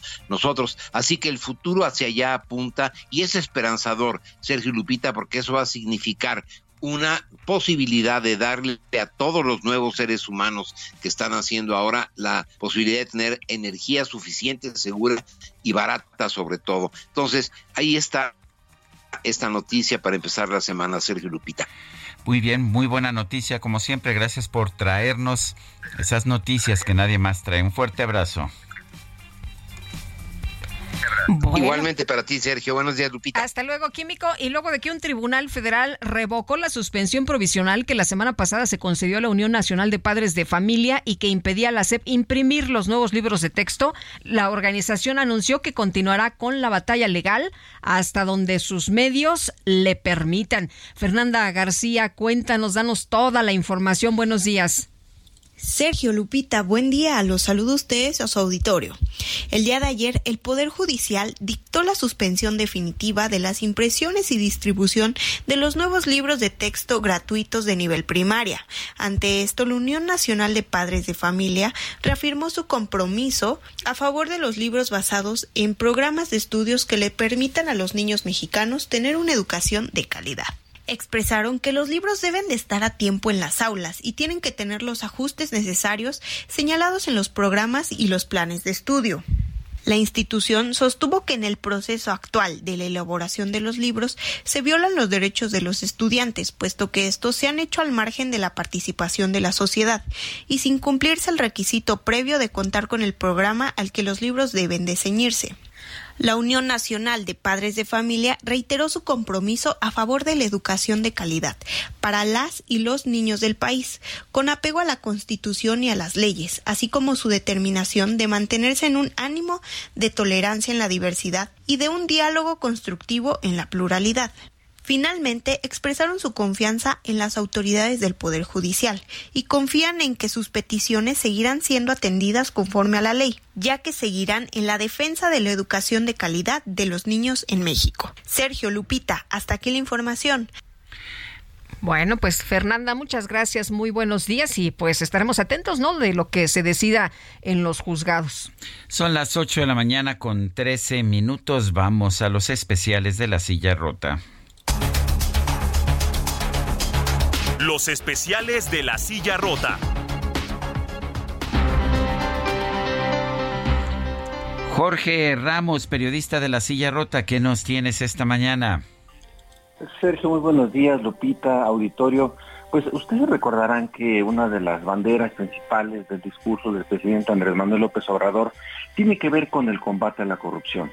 Bueno, pues les informamos ahora en un reportaje de nuestro compañero David Jardón en La Silla Rota de cómo la Secretaría de la Función Pública está pues alistando un gasto de 43 millones de pesos para la construcción de un laboratorio que formaba parte de las acciones en contra de la corrupción. Este pues laboratorio, según los documentos a los que tuvimos acceso en la silla rota, pues van a revisar algunos detalles importantes, Sergio, de las obras, es decir, van a poner lupa en las obras que hace el gobierno, aunque bueno, pues uno se preguntará, pues por qué ya, pues a la salida del sexenio y después de muchísimas obras emblemáticas del gobierno, bueno, pues ahí están ahora creando este laboratorio, Sergio Lupita. Bueno, pues como siempre, Jorge Ramos, gracias, fuerte abrazo. Fuerte abrazo y buenos días. Bueno, la Secretaría del Medio Ambiente de la Ciudad de México llevó a cabo el primer curso de capacitación a personas que se dedican a pasear animales de compañía en la capital. Cintia Stettin, cuéntanos cómo les fue, qué pasó. Muy buenos días, Sergio y Lupita. Buenos días al auditorio. Pues la Secretaría del Medio Ambiente de la Ciudad de México, a través de la Agencia de Atención Animal, llevó a cabo el primer curso de capacitación a personas que se dedican a pasear animales de compañía en la capital. Esto con el objetivo de sentar un precedente y generar las bases para una correcta y buena práctica del servicio de paseadores de perros. Comentarles pues que a esta capacitación acudieron 82 paseadores a quienes se les asesoró y se les atendió para resolver cada una de sus dudas. Algunas de las ponencias que se les dieron fueron relacionadas con el uso correcto de las herramientas de control, recomendaciones sobre los accesorios adecuados que se deben utilizar, el lenguaje y comportamiento canino, así como la manera de organizar grupos de perros para el paseo en razón de su talla, edad y función zootécnica. Eh, la Secretaría del Medio Ambiente dijo que con estos cursos se busca avanzar en el objetivo de contar con un padrón de paseadores, organizadores y reglamentados para que cuenten con los conocimientos y las herramientas necesarias que permitan ejercer de manera adecuada este oficio. Asimismo, por otra parte, tras darse a conocer la noticia de una joven estudiante de la Prepa 3 de la UNAM quien de acuerdo a sus familiares se quitó la vida por presiones y acoso escolar de profesores, la diputada local del PAN en el Congreso Capitalino Frida Guillén Ortiz solicitó a la Secretaría de Educación Pública acabar con la eh, opacidad en torno a este tipo de casos y establecer lineamientos enérgicos que reduzcan este fenómeno. Por ello llamó a las autoridades capitalinas y federales a coordinarse para impulsar y reforzar campañas en contra del acoso escolar. Es la información que tenemos hasta el momento. Gracias, gracias Cintia, muy buenos días. Son las 8, las 8 de la mañana con 17 minutos. Bueno, vamos a vamos a las calles, ¿te parece bien? Vamos a las calles de la Ciudad de México. Gerardo Galicia, adelante.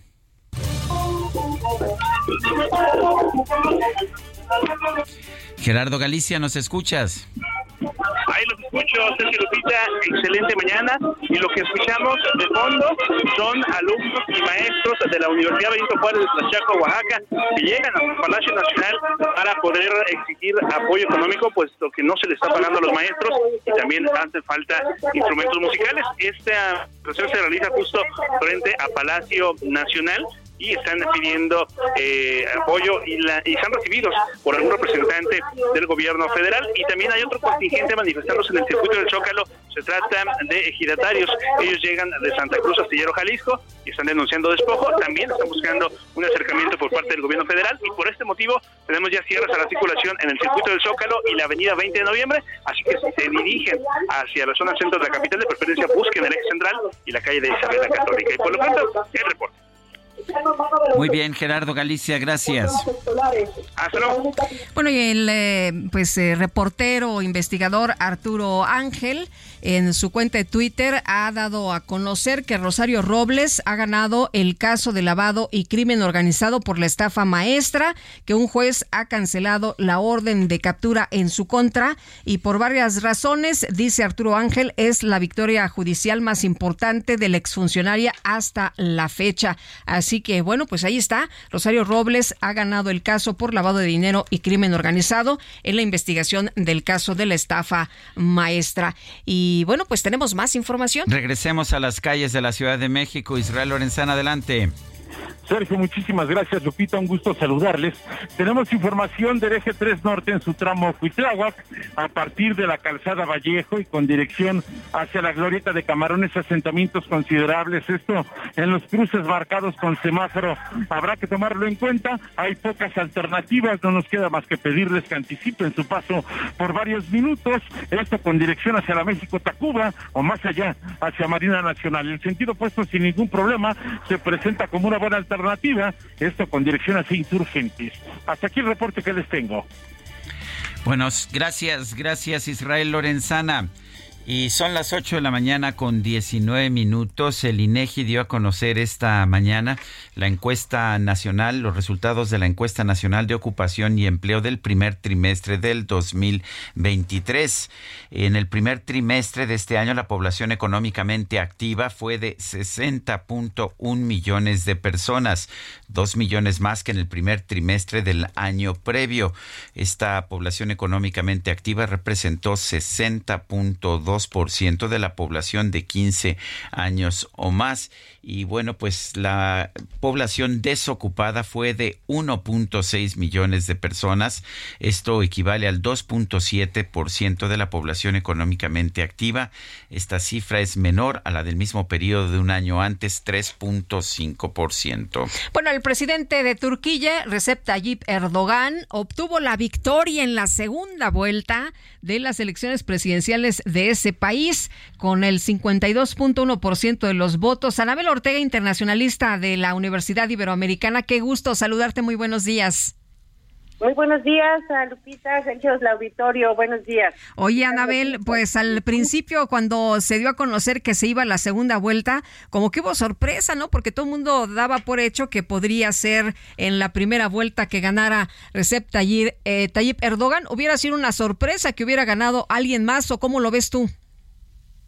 Eh, pues lo que pasa es que la justamente por toda la zona tan complicada donde se encuentra Turquía y todas las expectativas de los mercados internacionales, una un, un periodo adicional de Erdogan pues no era eh, digamos lo más democrático eh, visiblemente, ¿no? Entonces eh, esta oposición trabajó muy bien, le costó mucho llegar a, a la, en la primera vuelta a Erdogan, con lo cual pues nos estaba hablando ya de una oposición más eh, participativa con, con una gran con un gran interés de revisar cuál va a ser las propuestas de ambos candidatos. Y en ese sentido pues obviamente tuvieron que ir a esta segunda vuelta. Sin embargo hay que aclarar que en la primera vuelta sí logró la mayoría absoluta en la Asamblea Nacional con lo cual tiene un Congreso pues a modo también. Entonces van a esta segunda vuelta muy reñida eh, algunos eh, candidatos empiezan a revisar cómo, cómo apoyar a, la oposición, pero en realidad logra de la oposición un pequeño grupo que da como un 5% para que llegara a esta diferencia, este 52% de la vuelta. Mucha expectativa porque eh, pareciera que es una elección que sucede en Turquía, pero que tiene mucho que ver con toda la geopolítica actual, con toda la política internacional que está en juego sobre todo de bloques. Turquía representa un, una zona, un país muy importante para negociar con los distintos bloques comerciales y militares. OTAN, la OTAN, eh, eh, perdón, Turquía es parte de la OTAN, es un aliado importantísimo y tiene mucho que ver con lo que puede ser en, lo, en estos meses por venir, lo que puede ser la defensa de Ucrania. Así es de que esta nueva victoria, este nuevo periodo por cinco años más de Erdogan, quien ha sido un pues un, negociador con varios bloques, con, posiciones encontradas, un poco eh, eh, un poco como digamos impredecibles para para ciertos aliados pues eh, sí se antoja revisar qué va a hacer en estos próximos cinco años sobre todo hablando de lo que significa la relación con Rusia con China desde luego con obviamente los BRICS obviamente con la Unión Europea y la OTAN. Así es de que tenemos a Erdogan para cinco años más personaje controvertido por muchos temas eh, Anabel, eh, Erdogan es ah, claramente ha sido una especie de caudillo, ha gobernado ya durante, ah bueno, viendo que casi se nos acaba el tiempo. Eh, ¿Piensas que hay un cambio radical en la en el gobierno de Erdogan o vamos a ver más de lo mismo?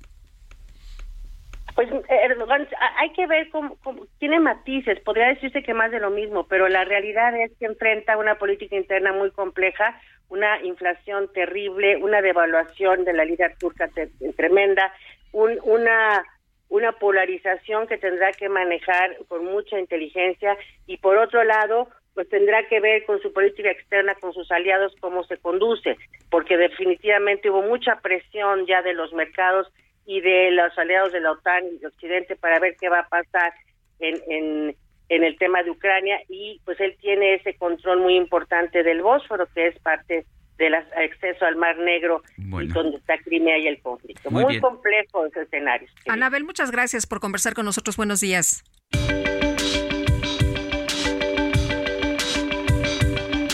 Sergio Sarmiento y Lupita Juárez quieren conocer tu opinión, tus comentarios o simplemente envía un saludo para ser más cálida esta mañana. Envía tus mensajes al WhatsApp 55 20 10 96 47.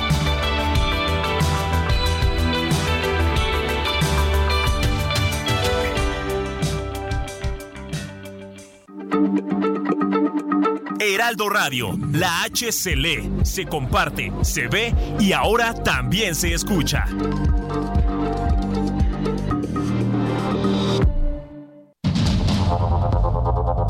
Continuamos con Sergio Sarmiento y Lupita Juárez por el Heraldo Radio.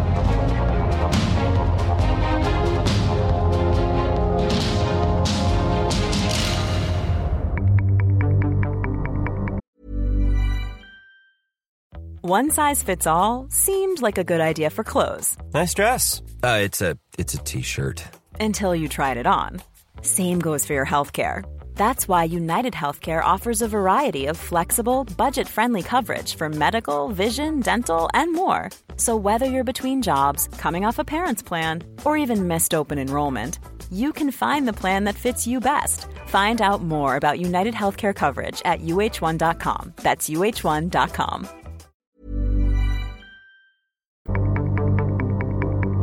Jaque Mate con Sergio Sarmiento.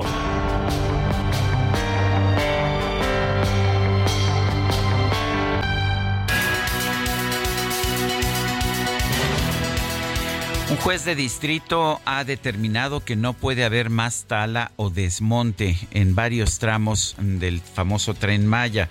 El problema es que ya la destrucción ya está hecha y que además tenemos un gobierno que poco le importan las decisiones de los tribunales.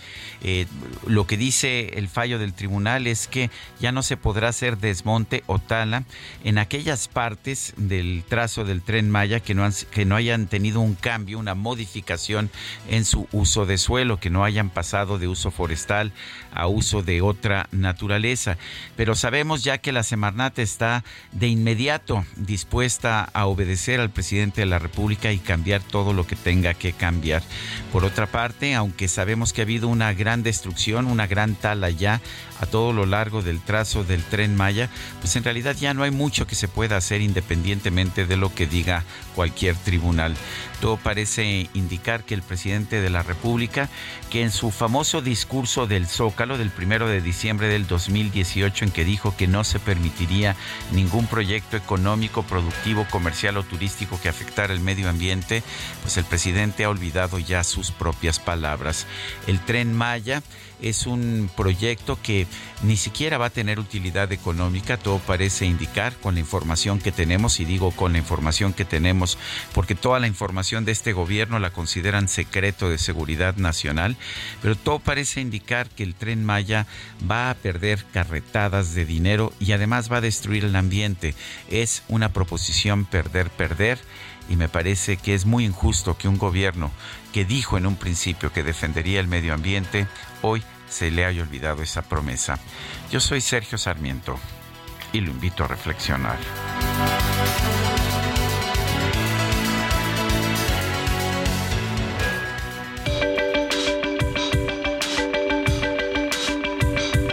Para Sergio Sarmiento, tu opinión es importante. Escríbele a Twitter en arroba Sergio Sarmiento.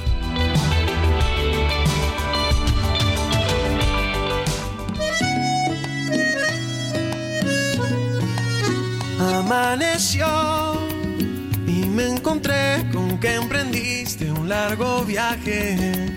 Mi corazón se te escapó del equipaje y se quedó, fue para llenarme de recuerdos.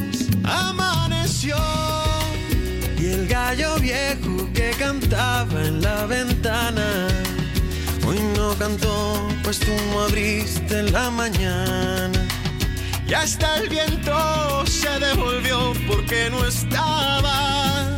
Eres el arroyito que baña Sí, mi eres el arroyito que baña mi cabaña, eres el negativo de la foto de mi alma. Eres agua bendita que crece en mi cultivo. Eres ese rayito que me calienta el nido. Estamos escuchando a Fonseca de su tercer álbum Gratitud, esta canción que me gusta mucho que se llama Arroyito. El acordeón muy de muy de la música tradicional colombiana. Como vallenato. Como vallenato, Sí, sí, sí. efectivamente. Bueno, y nos eh, vamos a los mensajes. No fue en el Zócalo, fue frente a las oficinas de la Suprema Corte. No hubo enfrentamiento porque los granaderos ya no existe, eh, que ya no existen, llegaron a resguardar a los del campamento en contra de la Suprema Corte. Al final se tuvieron que retirar y los granaderos no permitían quitar las pancartas ofensivas. Finalmente permitieron que pasara una sola persona a retirarlos. Es lo que nos dice Mario César Paredes. Bueno, le agradecemos su crónica. Dice otra persona de risa loca, el presidente López se pelea con la presidenta del Perú porque no hay democracia, pero condecora al dictador de Cuba y tiene relación con Maduro y Ortega de Venezuela y Nicaragua. Da pena tener a López de presidente. Les deseo un buen inicio de semana. Es Francisco 1955. Dice otra persona, hola Sergio, yo estuve frente a la Suprema Corte y logramos que quitaran a los sudamericanos pagados por Morena y dos jóvenes mujeres que sí me representan. Lograron quitar las mantas escritas llenas eh, de calumnias, descalificaciones y mentiras de la 4T. Así que gritamos, la Corte no se toca fuera Esquivel y Norma Piña no está sola. Exigimos apoyo y respeto a la Corte y a la Constitución. No fue así de rápido como lo narraste, eh, pero mi esposo y yo fuimos satisfechos que con nuestra voz, con fuerza y un enojo contenidos por años sirvieron para lograr algo simbólico, limpiar de esa escoria que solo divide a un país con 160 mil muertos y 100 mil desaparecidos. El presidente debe cumplir todo lo que prometió porque de seguir así la historia lo juzgará y muy duramente creo que será el peor, el peor gobernante de todos los tiempos. Bueno, tengo entendido que ya se asentaron nuevamente, ¿no? El, los del plantón. Eh, Sí, mi querido Sergio. ¿Sabes Suprema ¿Sabes cuántos son? ¿Cuántos? Cuatro. Ah, pero y, bueno. y uno tiene, uno está muy cómodamente, tiene su celular, está fumando muy a gusto en un como colchoncito. Pues le pagan con por sus estar allá, ¿no? almohadas. Pues yo creo que sí, porque de otra forma, ¿quién puede estar en plantón tanto tiempo, claro. Y desde tempranito, eh, para empezar el lunes, pues no lo sé, por lo pronto, pues ya volvieron a colocar algunas de las pancartas, ya sabes, fuera piña, eh, no sé cuántas cosas más. Y gracias a nuestros amigos reportuiteros que nos convidan, que nos comparten, pues, eh, información y que nos dan reportes de lo que sucede.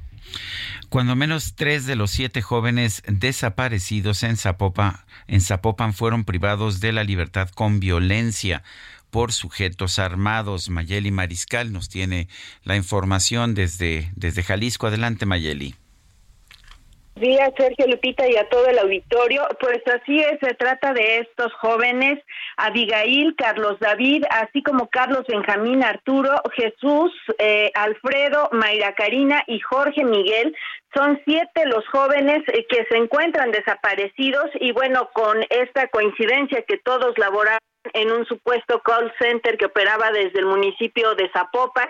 Y como lo menciona Sergio, tres al menos de estos jóvenes eh, fueron sustraídos del centro de trabajo de manera violenta, así lo dieron a conocer eh, desde la fiscalía, el fiscal Luis Joaquín Méndez Ruiz señaló que bueno, este movimiento de estas camionetas pues es como operan los grupos del crimen organizado y esto pues se deriva luego de que se revisaron algunos videos que ya integran en la carpeta de investigación con este tema de que posiblemente esté involucrada el crimen involucrado el crimen organizado no descartó que pudiera eh, determinar la Fiscalía General de la República a traer la investigación, sin embargo, sí señaló que, bueno, se están agotando todas las líneas de investigación, recabando testimonios y al menos ya se catearon dos inmuebles, uno en la colonia Jardines Vallarta, en donde operaba eh, esta oficina, otra oficina también de la misma empresa en la estancia. Y, bueno, en ambos lugares ya se recabaron también documentos Presuntamente en esta empresa se dedicaba a vender tiempos compartidos, pero también a cobrar deudas principalmente hipotecarias a extranjeros. Así es que, pues bueno, las familias han salido también a las calles a exigir al gobierno del estado, al gobernador Enrique Alfaro Ramírez su intervención y bueno, la pronta localización de estos jóvenes y seguiremos, por supuesto, al pendiente de cualquier pormenor sobre esta investigación. Esa es la información hasta estos momentos. Bueno, Mayeli, Mayeli Mariscal, gracias por el reporte. Muy buen día para todos. Buenos días, gracias. Y la Fiscalía del Estado de Jalisco informó que hasta el momento son siete. Se pensaba que eran cinco, pero ahora se ha informado de siete los empleados de un call center en Zapopan, quienes han sido reportados como desaparecidos durante esta semana. Elizabeth Hernández, madre de Itzel Abigail y Carlos David Valladolid Hernández, gracias por platicar con nosotros esta mañana. Muy buenos días. Doña Elizabeth, ¿nos escucha? Bueno, algo pasó ahí con la comunicación. Vamos a tratar de restablecer el contacto. Eh, ya platicábamos la semana pasada con la mamá de otro de los jóvenes desaparecidos. Ella decía que pues eh, se empezó a inquietar después de que el sábado su hijo le dijo voy a la lavandería, voy a, este a lavar mi ropa. Regresó y después ya no le tomó las llamadas. El lunes se dirigió a pues con las autoridades a pedir que eh, pues que se buscara a sus hijos. Elizabeth Elizabeth Hernández, gracias por platicar con nosotros esta mañana. Muy buenos días. Muy buenos días. Doña Elizabeth, cuéntenos, eh, ¿qué información tienen hasta el momento sobre Itzel y sobre Carlos?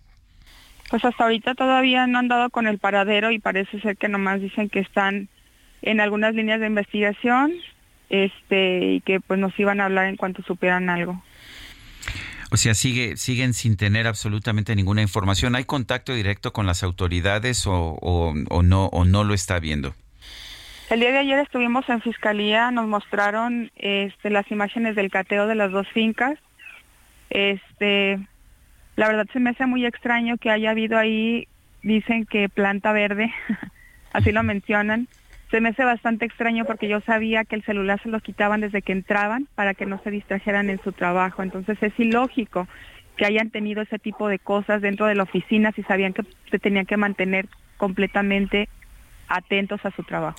Eh, doña Elizabeth, cuéntenos, ¿qué fue exactamente lo que usted sabe hasta el momento? ¿Qué fue lo que pasó? ¿Sus hijos fueron a trabajar de, manera normal? Eh, ¿En qué momento pierde usted contacto con ellos? ¿Qué le habían dicho del trabajo que llevaban a cabo ahí en el call center?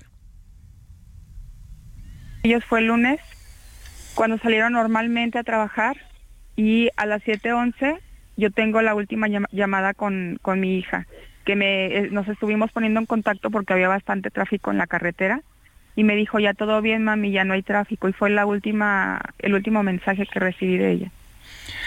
Eh, son dos sus hijos, ¿no es, ¿no es así que están desaparecidos?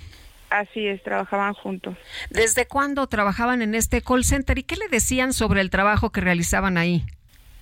Eh, en esa oficina sé que aproximadamente tenían unos tres meses porque a mi hija se le había descompuesto el coche en, en un par de ocasiones y lo habían chocado, entonces yo me acercaba al lugar a dejarlos. La verdad es que yo todo el tiempo noté algo extraño porque no me permitían acercarme al lugar ellos, me decían aquí déjame para que sigas el camino sobre la avenida. Ahora me cae el 20, pero el día de ayer yo tengo que decir algo súper importante que sucedió. Estábamos durante, en la Minerva, en la manifestación de, de los desaparecidos, y una persona femenina, aproximadamente de unos 35 años, se me acercó y me dijo que lo único que me podía decir es que quería muchísimo a mis hijos, que los amaba y que ella tenía información de que los tenían amenazados desde hace muchísimo tiempo y que tenía la información de sus padres, de los, de los abuelos, de los tíos, de los primos, y ellos sabían perfectamente bien que, que había que guardar silencio para poder llegar a trabajar. O sea, que pues parecería entonces que, que, este call center no era lo que se pretendía, eso es lo que no, lo que estaba diciendo esta persona. Pues pues al parecer no, o sea, no me dijo más, me dijo que por favor, traía un cubrebocas, traía lentes y me dijo que por favor, nada más dijera la información, pero no mencionara este que sus, o sea, su, físico por cuidado por, cuidado de ella, pues. Eh, doña Elizabeth, son eh, se hablaba al principio de cinco jóvenes desaparecidos y luego ya se dijo que siete, pero em, eh, no todos fueron detenidos en el call center. Tengo entendido que, por ejemplo, en el caso de Carlos, él desapareció el fin de semana. Ahora que el día, el día 18 que fue un sábado, dejó de tener contacto con él. Eh, entonces, eh, eh, ¿ustedes no tienen más información, videos de la autoridad de cómo nos habla usted de, de, unos cateos, pero estaban los jóvenes ahí durante los cateos? No lo sé, la verdad no lo sé, porque a mí me enseñan los videos y no aparece que los muchachos entren a trabajar. Las únicas personas que aparecen son dos individuos que entran en un coche y ahí es donde este pues los, los detienen eh, las personas que se los llevaron de ahí, pero de menos mis hijos no se ve que entren ahí y la mamá de Arturo menciona que su hijo manda un mensaje en donde dice, estoy por desayunar. O sea, ya tiene más información en cuanto al tiempo, que aproximadamente a las 7.44 de la mañana dice que ya está dentro y está por desayunar antes de comenzar a trabajar. Y manda una última captura de su desayuno sentado en un escritorio. Entonces, en las cámaras que nos muestran no se ve que haya entrado ninguna otra persona adentro, o sea, fue un fantasma. Y aparte de todo, yo tengo información del iPhone de mi hija que llega y se para, o sea, no hubo nada diferente, no hubo todo el transcurso de llegar, no hubo un minuto de, o dos minutos en donde aparezca en el satélite que ellos se detuvieron o que tuvieron un, un movimiento extraño. Llegan, se, parece ser que el celular de menos llega y se estaciona enfrente del call center a las 7.26 y a las 7.29 me aparece una, una conexión dentro del call center, pero ni en las cámaras de video parece que se haya ni estacionado ni ningún individuo ahí en ese lugar y mucho menos que se hayan atravesado al call center, o sea que Gasparín agarró el teléfono y se metió a la finca. Pues en el caso de, de, Arturo, él sí estaba al interior del lugar porque eh, lo mostraría la fotografía donde él está desayunando. Así es. Eh, dice que, que, había todavía información del teléfono. ¿Ya no han tenido información del teléfono? ¿Se, se no sé, se destruyó el teléfono o dejó de transmitir información? Mira, no sé qué fue lo que sucedió, pero el día 23 hubo una última conexión que es cuando encienden, después de que los apagan el día 22, los encienden a las 5. Ay, ahorita, ahorita estoy un poco desmemoriada ya. Este, los 5.45, ya lo recordé, y hacen un trayecto en el, los prenden en Avenida Universidad, en Periférico, y los apagan al, a la altura de, de Juan Palomar. O sea, tuvieron un trayecto de ocho minutos en ese transcurso y supongo que fue por tráfico. Eh, Elizabeth, ¿no han recibido alguna llamada en la que pidan algún rescate, no han recibido alguna llamada donde les hablen de, de sus hijos o donde les den eh, información adicional de cuál podría ser el paradero de los jóvenes? No, yo no he recibido ninguna llamada y de hecho, pues yo pensé seguramente no tienen el número, o sea, ¿qué está pasando? Pero ayer que se acercó esta persona y me dio esa información, sé que tienen la información de toda la familia. Sé que los tenían tal vez trabajado, trabajando. Bueno, tal vez no ella menciona que estaban amenazados ahí. Por ese motivo es que ellos no hablaban de nada, nosotros no sabemos nada. Ellos nos estaban protegiendo a nosotros. Eh, ¿Usted eh, ya le dijo esto a la policía? A, no, le, comento que ayer cuando estuve en esa zona donde había bastante bullicio, yo creo que esta persona agarró valor y se me acercó para decírmelo. Ustedes son la primera la primera fuente a la que yo se los estoy platicando. Por supuesto que hoy voy a ir a comentarles esto a Fiscalía y lo voy a dejar ahí en la carpeta de investigación. Doña Elizabeth, le apreciamos mucho que nos haya tomado la llamada. Eh, vamos a estar muy eh, pendientes en contacto con usted si así nos lo permite.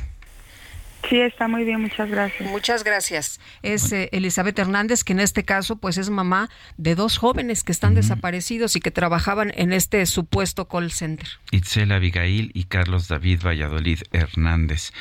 Bueno, el, ah, hay un miembro de nuestro equipo de producción que conocía también desde la secundaria a uno de estos muchachos. Es importante que entendamos que no son estadísticas, son personas, son seres humanos.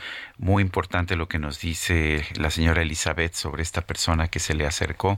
Esperemos que bueno, pues que esto sirva de indicio. La verdad es que este caso está adquiriendo, pues, me parece que direcciones que, que, no habíamos sospechado con anterioridad.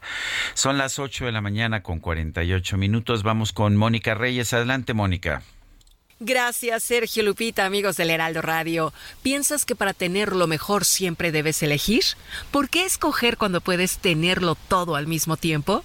Conoce el totalmente nuevo Fiat Fastback 2024, la evolución del auto que llegó para unir lo mejor de dos mundos, lo innovador y el amplio espacio de los SUVs y el diseño y performance de un sedán con el nuevo Fiat Fastback 2024, un SUV coupé único en su categoría. Olvídate de tener que escoger entre comodidad y diseño, ya que con su amplia cajuela de 600 litros, una de las más amplias del segmento, cabina espaciosa y un diseño deportivo que destaca por sus detalles italianos, la única elección que tendrás que tomar es tu propio destino.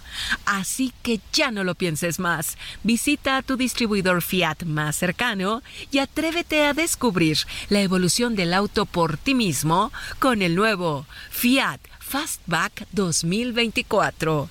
Regreso con ustedes, Lupita Sergio, gracias. Muchas gracias, Mónica, buenos días. Y vámonos hasta España. Hubo ayer elecciones autonómicas, o sea, regionales y municipales, y no le fue nada bien al Partido Socialista Obrero Español, que es el partido de gobierno. Eh, Patricia Alvarado se encuentra ya en España. Patricia, pues sorpresivas, sorpresivos los resultados de las elecciones de ayer. Cuéntanos. Sí, muy buenos días, Sergio. Muy buenos días, Lupita. Efectivamente, porque fíjate que en, en, las previsiones que había respecto a quién iba a ganar, el Partido Socialista iba dos puntos por delante del Partido Popular. Y la verdad es que todo ha dado un vuelco. A tal grado que el mandatario socialista Pedro Sánchez anunció por sorpresa esta mañana el anticipo de las elecciones presidenciales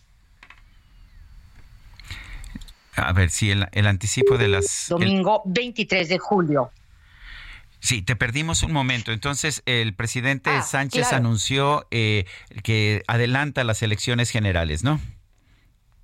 Efectivamente, para el 23 de julio, es un domingo. En principio, se iban a celebrar en otoño se barajaba el mes de noviembre o diciembre. Pero bueno, ante la contundente derrota del Partido Socialista en estos comicios, pues eh, Pedro Sánchez ha decidido adelantar eh, las elecciones. Em, así, de esta manera, asume la debacle de su fuerza política. Este era el momento de su inesperada declaración institucional. Escuchemos. Buenos días. Seré breve y trataré también de ser muy claro. Acabo de mantener eh, un despacho con Su Majestad el Rey, en el que he comunicado al jefe del Estado la decisión de convocar un Consejo de Ministros esta misma tarde para disolver las Cortes y proceder a la convocatoria de las elecciones generales en uso de la prerrogativa que la Constitución atribuye al presidente del Gobierno. La convocatoria formal de las elecciones aparecerá publicada mañana martes en el Boletín Oficial del Estado, de forma que los comicios se celebrarán el domingo 23 de julio, de acuerdo con los plazos que establece la ley. He tomado esta decisión a la vista de los resultados de las elecciones celebradas ayer. La primera consecuencia que tendrán estos resultados será que magníficos presidentes y presidentas autonómicos, alcaldes y alcaldesas socialistas, se van a ver desplazados con una gestión impecable y ello a pesar de que muchos de ellos y ellas han visto incrementado su apoyo en el día de ayer. Sí, Patricia. Las, las palabras de Pedro Sánchez, que confirmó que una nueva mayoría, en alusión al Partido Popular, va a gobernar buena parte del territorio español. La verdad, Sergio, es que también ha sido una actitud muy consecuente de un presidente. Nadie se esperaba este anuncio, ¿sabes? Entre lo más destacado también quiero decirles del resultado de ayer, además de la mayoría absoluta del Partido Popular, está el crecimiento de la ultraderecha del partido Vox, el hundimiento de la izquierda radical Unidas Podemos y la desaparición de Ciudadanos. Alberto Núñez Feijó, dirigente del Partido Popular y jefe de la oposición, conquistó ayer un notable respaldo político para la carrera presidencial. Pues este es el informe que te tenemos. Hay que seguir también muy de cerca todo lo que va a suceder en los próximos días. Bueno, pues estaremos al pendiente, Patricia, y tomamos nota. Eh, eh, el partido ganador, el que obtuvo el mayor porcentaje es el Partido Popular de derecha moderada, el Partido Socialista Obrero Español cae, eh, juntas, juntas Podemos, que es el partido de izquierda radical, tiene una derrota muy fuerte, desaparece Ciudadanos, el Partido Liberal, Vox, el partido de ultraderecha, tiene un incremento importante y pues va a participar en algunos gobiernos municipales y regionales. Eh, eso me parece que es el resumen y te agradezco como siempre, Patricia Alvarado, el conversar con nosotros. Al contrario, Efectivamente. Muchas gracias y que tengan muy buenos días. Gracias, Patricia. Buenos días. Son las 8.54. Nuestro número de WhatsApp 55 2010 96 47. Yo voy a ir en estos momentos, uh, Lupita, a una pues una reunión que una tenemos reunión, aquí. Sí, sí, sí. Y te dejo. Continuamos con el programa, por, por supuesto. Y el gallo viejo que cantaba en la ventana Hoy no cantó, pues tú no abriste en la mañana. Ya está el viento.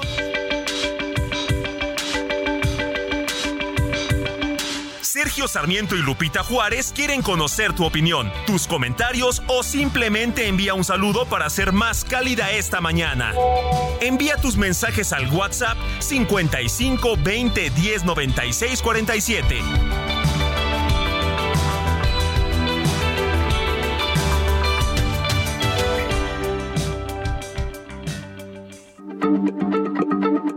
Heraldo Radio, la H se lee, se comparte, se ve y ahora también se escucha.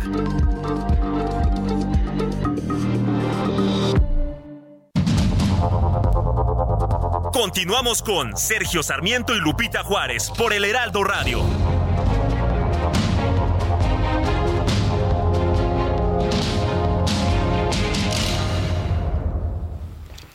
No. Si pudiera yo detener febrero y que el día 14 sea el mes entero, trataría de envolver esa luna en un papel y te la daría sin ningún miedo. Quiero hacer por ti lo que nadie puede y ser de tu mundo el superhéroe Si pudiera yo volar hasta Marte y regresar, todo yo lo haría si tú me quieres. Cuando tú me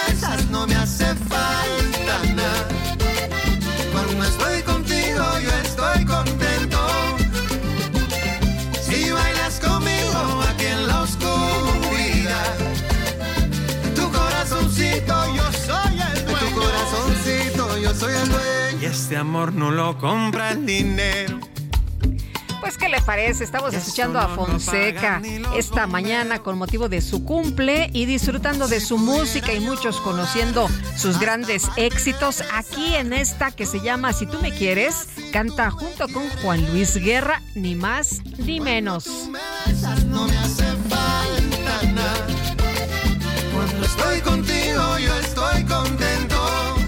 Qué bonito, qué bonito se siente cuando uno anda todo enamorado, hombre. Bueno, vámonos a los mensajes. Buen día. Hoy estamos viviendo la cruda realidad en la zona de Comalapa, Chiapas, donde el crimen organizado ha realizado masacres en esa zona, mientras políticos como el senador Eduardo Ramírez está muy ocupado por la gobernatura de Coahuila y después cínicamente irá a pedir el voto para ser gobernador. Estaba viendo algunos reportajes sobre el desplazamiento que hay de algunas comunidades allá en Chiapas precisamente por este tema de la presencia de bandas del crimen organizado que está terrible. Eh, buenos días, Sergio Lupita e Itzel. Solo acotar que la frase de prohibido prohibir fue concebida por Quino el creador de Mafalda desde hace años. Saludos, Antonio Darbart nos eh, dice esto y bueno, sí, porque se la apropió el presidente, ¿no? Eso de prohibido prohibir, pero pues eh, que la verdad es, solo una frase, ¿no? Solo se queda ahí en el aire.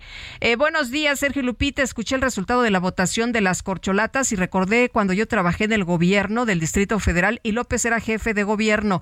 Si había algún tipo de encuesta en radio relacionada con el desempeño de su gobierno, nuestros jefes nos ponían a los trabajadores a votar para favorecer el resultado y para poder votar varias veces desde la misma computadora y no rechazaran la repetición. Teníamos que eh, resetearla después de cada voto. No podíamos negarnos, pues nuestro empleo estaba en peligro. Saludos, María.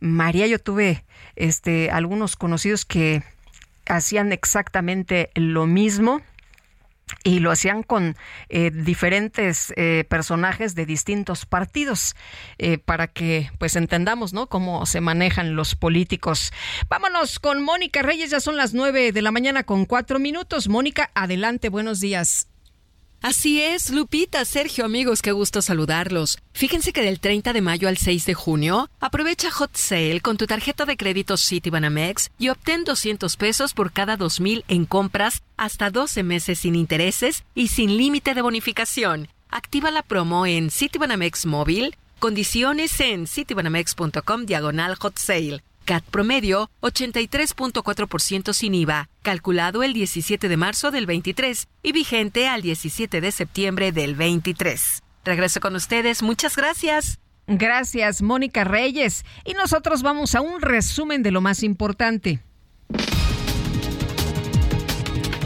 Bueno, el presidente López Obrador aseguró que la marcha en defensa de la Suprema Corte de Justicia tuvo poca participación, a pesar de que la convocatoria se difundió en todos los medios de comunicación. Consideró que la oposición debe echarle más ganas. Todo el mundo tiene derecho a manifestarse.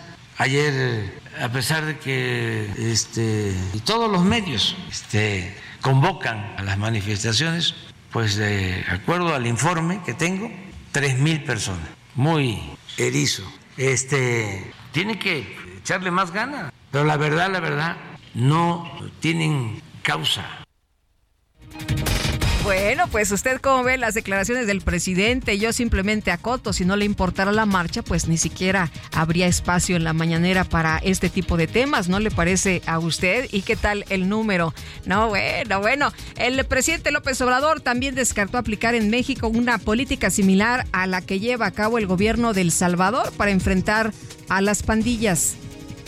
Quienes sostienen que es más importante atender las causas que originan la inseguridad y la violencia. En esa corriente de pensamiento nos inscribimos nosotros. Por eso he dicho, abrazos, no balazos. Y quienes piensan de otra manera hasta se burlan. Pero yo estoy convencido de que el ser humano no es malo por naturaleza, no nacemos malos, son las circunstancias. Yo sostengo que si cambiamos las circunstancias, cambiamos estos comportamientos. Bueno, pues atender las causas, yo creo que ahí todos estamos de acuerdo. El punto es, pues, qué sigue, ¿no? Después de atender las causas. No sé si las personas que han perdido algún ser querido, que han sido desplazadas, que viven la violencia de manera constante, estén de acuerdo en este tema de abrazos y no balazos.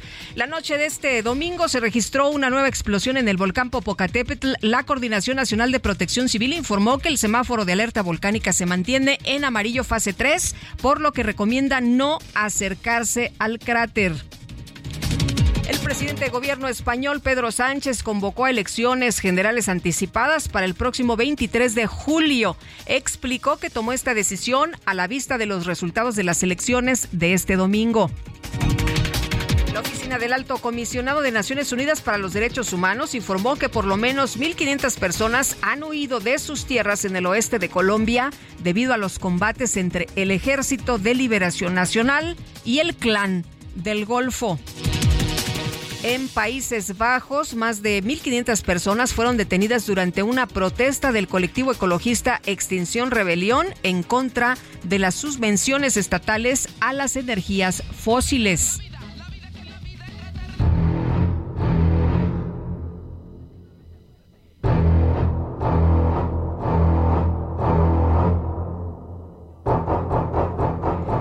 Bueno, el diario británico The Telegraph dio a conocer que el pasado 2 de mayo un yate fue investido por varias orcas cerca de las costas de Marruecos. El hecho fue investigado por un grupo de científicos concluyendo que las orcas son comandadas por un ejemplar conocida como Gladys, la cual quedó traumatizada hace algunos años al ser atacada por pescadores ilegales.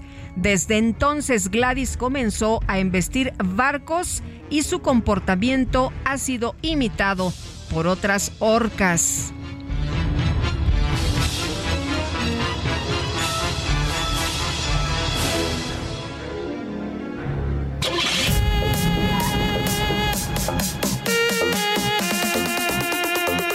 En vivo y en directo para todo el mundo mundial. La micro deportiva. Cámara, pues va, pongan la música, hijo.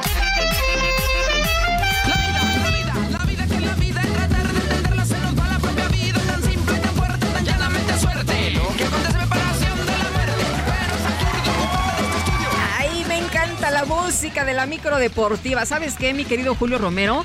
Me pones de muy buenas. ¿Cómo estás? Muy buenos días. Muy bien, muy bien, mi querida Lupita, amigos del auditorio, qué placer saludarles. Pues estamos arrancando una nueva semana, hay que despertar después de lo intenso que estuvo, pues justamente este fin de semana, montón, un, pero un montón de actividad deportiva. Y pues nos arrancamos, nos arrancamos con el fútbol mexicano porque el equipo de los Tigres de la U de Nuevo León consiguió su octavo título en su historia. Vino de atrás, remontó un juego donde no se veía por dónde, pero la verdad es que sacaron la experiencia los jugadores. 3 por 2 gana el equipo de Tigres en tiempo extra. La final que se va a tiempo extra. Lo ganaba cómodamente el equipo de Chivas 2 por 0 en el primer tiempo después de anotaciones de Roberto Alvarado y de Víctor Guzmán, pero en la parte complementaria un penalti de André Pierre Guignac les dio vida al 71 Sebastián Córdoba y al 110 Guido Pizarro. Hicieron los tantos, le dieron la vuelta a Chivas que se perdió terriblemente en el terreno de juego en la parte complementaria y le entregó el título a Tigres y le entregó porque Tigres también lo supo jugar. Sebastián Córdoba se convirtió en uno de los jugadores más importantes del conjunto felino en esta liguilla, con actuaciones y goles que marcaron diferencia como el de esta final. La determinación de, y el, el anhelo que queríamos la copa y es todo. Estoy muy feliz, quiero y voy a trabajar para ser otro igual. Sí, obviamente no, no tenía los minutos que quería y, y aquí en Liguilla creo que tuve los, los necesarios y gracias a Dios obtuvo lo que, lo que queríamos. Pues muy feliz, tío, las críticas yo no las veo, no las escucho. Yo estoy enfocado en lo mío y sobre lo de André lo he dicho, él también es un ídolo para mí, yo quiero ser como él. Es historia y pues qué mejor jugar con él y triunfar juntos. Marcando, marcando historia Sebastián Córdoba. Por su parte, Guido Rodríguez también hizo historia al marcar el gol del título en los tiempos extras. No, título con sabor que seguimos haciendo historia. Estoy muy orgulloso de mis compañeros por cómo transitamos este semestre y muy feliz de pertenecer a esta familia. Actitud, al no rendirse, seguir intentando. Este equipo si tiene algo que no se rinde. Cada vez más dentro de mi corazón te llevo yo. Y Robert Dante Siboldi se convirtió, o que se convirtió en el tercer técnico del equipo tras la salida de Diego Coca a la selección y de Marco Antonio del Chimarriz por los malos resultados, pues llega a darle este octavo, esta octava copa. El timonel agradeció y dio todo el reconocimiento a sus jugadores. No, el, el, primer tiempo yo siento que estábamos jugando bien, tuvimos dos desatenciones, dos errores y nos pagamos con gol. Chivas, clara la idea de esperar y contragolpear, esperar el error nuestro lo supieron aprovechar y se vieron la ventaja. Pero había que tener paciencia, ajustamos en algunas cosas y después es toda de ellos, toda de ellos.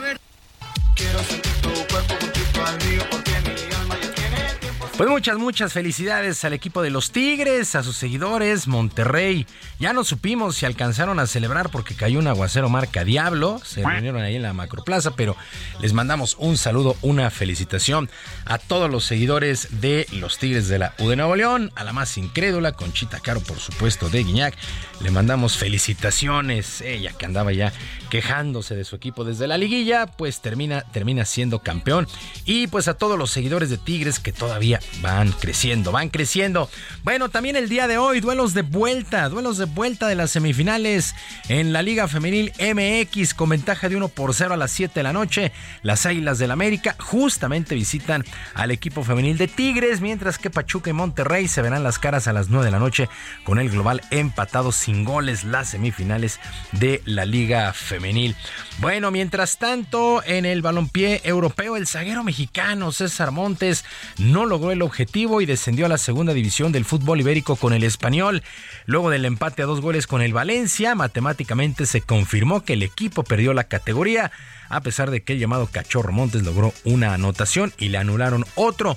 Montes se unió a Johan Vázquez como otro mexicano descendido esta campaña. Este lo hizo con el Cremonese allá en Italia. Pues así la actividad de el balompié en México termina. Se vendrá la semifinal de la Nation League contra los Estados Unidos, actividad de la Copa Oro. Bueno, la selección regresa a la actividad.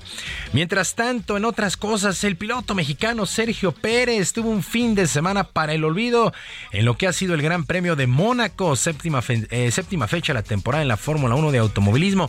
El tapatío chocó en la calificación y la carrera misma la terminó hasta el sitio 16, siendo muy autocrítico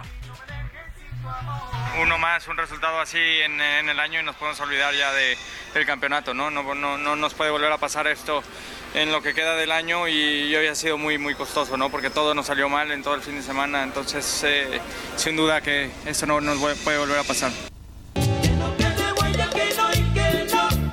Las declaraciones de Sergio Pérez ahí en el corralito de prensa que hay eh, terminando la carrera. Bueno, este Gran Premio Mónaco fue ganado por el holandés, también de Red Bull, Max Verstappen, que terminó por delante del español Fernando Alonso y del francés Esteban Ocon. Con este resultado, Verstappen sigue cómodamente en el liderato de la tabla de conductores, 144 puntos. Sergio Pérez se estancó en 105. Fernando Alonso de Aston Martin llegó a 93 unidades. Mientras que en Estados Unidos se corrieron las tradicionales 500 millas de Indianápolis del serial Indy, que fueron ganadas por el local Joseph Newgarden. Por su parte, el piloto regiomontano Patricio Ward tuvo un accidente a ocho vueltas del final de la competencia y luego de las revisiones médicas, pues lo reportan sin mayores problemas. Así es que se llevaron ya a cabo estas 500 millas de Indianápolis, dos de las carreras más importantes en el mundo del automovilismo, pues prácticamente el mismo día. Ahí nos tuvieron pegados al televisor. Mientras tanto, esta tarde noche se juega el séptimo y definitivo duelo de la gran final de la Conferencia del Este en los playoffs en el básquetbol de la NBA con los Celtics recibiendo al calor de Miami en el TD Garden allá en Boston. Los Celtics buscan la hombrada ya que llegaron a estar 3-0 abajo en esta serie y el pasado sábado entregaron un dramático duelo que ganaron 104 a 103 con canasta de último segundo. El ganador de este duelo se medirá por el trofeo Larry O'Brien a partir del jueves a los campeones de la conferencia del oeste, los Nuggets de Denver. Qué juegazo el pasado sábado y ya los Celtics se emparejaron y solamente forzaron nada más y nada menos a un séptimo y definitivo que sería eh, que será el día de hoy, repito, por ahí de las seis y media de la tarde, tiempo de nuestro país. Bueno, en otras cosas, actividad en, la, en el abierto de tenis de Roland Garros, el Grand Slam de la temporada, el serbio Novak Djokovic ha vencido 6-3, 6-2 y 7-6 a Alexander Kovanevich, este jugador de los Estados Unidos, mientras que eh, Targo Daniel, el japonés, a Christopher O'Connell, el australiano, 6-0, 6-2 y 6-4, también el eh, italiano Fabio Fognini elimina al canadiense Félix Auger 6-4, 6-4 y 6-3. En estos momentos está jugando Vornak Choric. Mientras que también está Dominic Thiem, está en actividad. Bueno, muchos, muchos juegos. Primera ronda en este abierto de Roland Garros, segundo Grand Slam de la temporada. Y ya para despedirnos, los Dinos de Saltillo y los Caudillos de Chihuahua jugarán el Tazón México 6 por el título de la LFA del fútbol americano de nuestro país. En las semifinales, los Dinos de locales superaron 17 a 10 a los Reyes de Jalisco, mientras que Caudillos llegarán invictos al juego por el título ya que vencieron 34-20 a los actuales campeones fundidores de Monterrey. El Tazón México 6 se jugará el próximo 10 de junio en el estadio de la Universidad de Chihuahua. Felicidades, ha sido una muy buena temporada. Falta el 10 de junio este Tazón México por el título de la LFA. Lupita, amigos del auditorio, la información deportiva este lunes. Les recuerdo nuestras vías de comunicación en Twitter. Estoy en arroba jromerohb, en arroba jromerohb, además de nuestro canal de YouTube, El Barrio Deportivo. El Barrio Deportivo de lunes a viernes a las 7 de la noche con mucha, mucha diversión. Así es que los esperamos. Que sea un extraordinario lunes y una mejor semana. Muchas gracias, mi querido Julio. ¿Con qué ánimo vienes hoy? ¿Vienes a todo lo que das? Pues no me queda de otra. ya, ya veo muy cerca el viernes, pero todavía hay que cruzar todavía ese, hay que, todavía hay que, cruzar ese Muy bien, me parece excelente. Gracias, Julio Romero. Buenos días. Buenos días. Y vamos ahora con Gerardo Galicia. Las calles, Gerardo, ¿qué pasa a esta hora? Cuéntanos.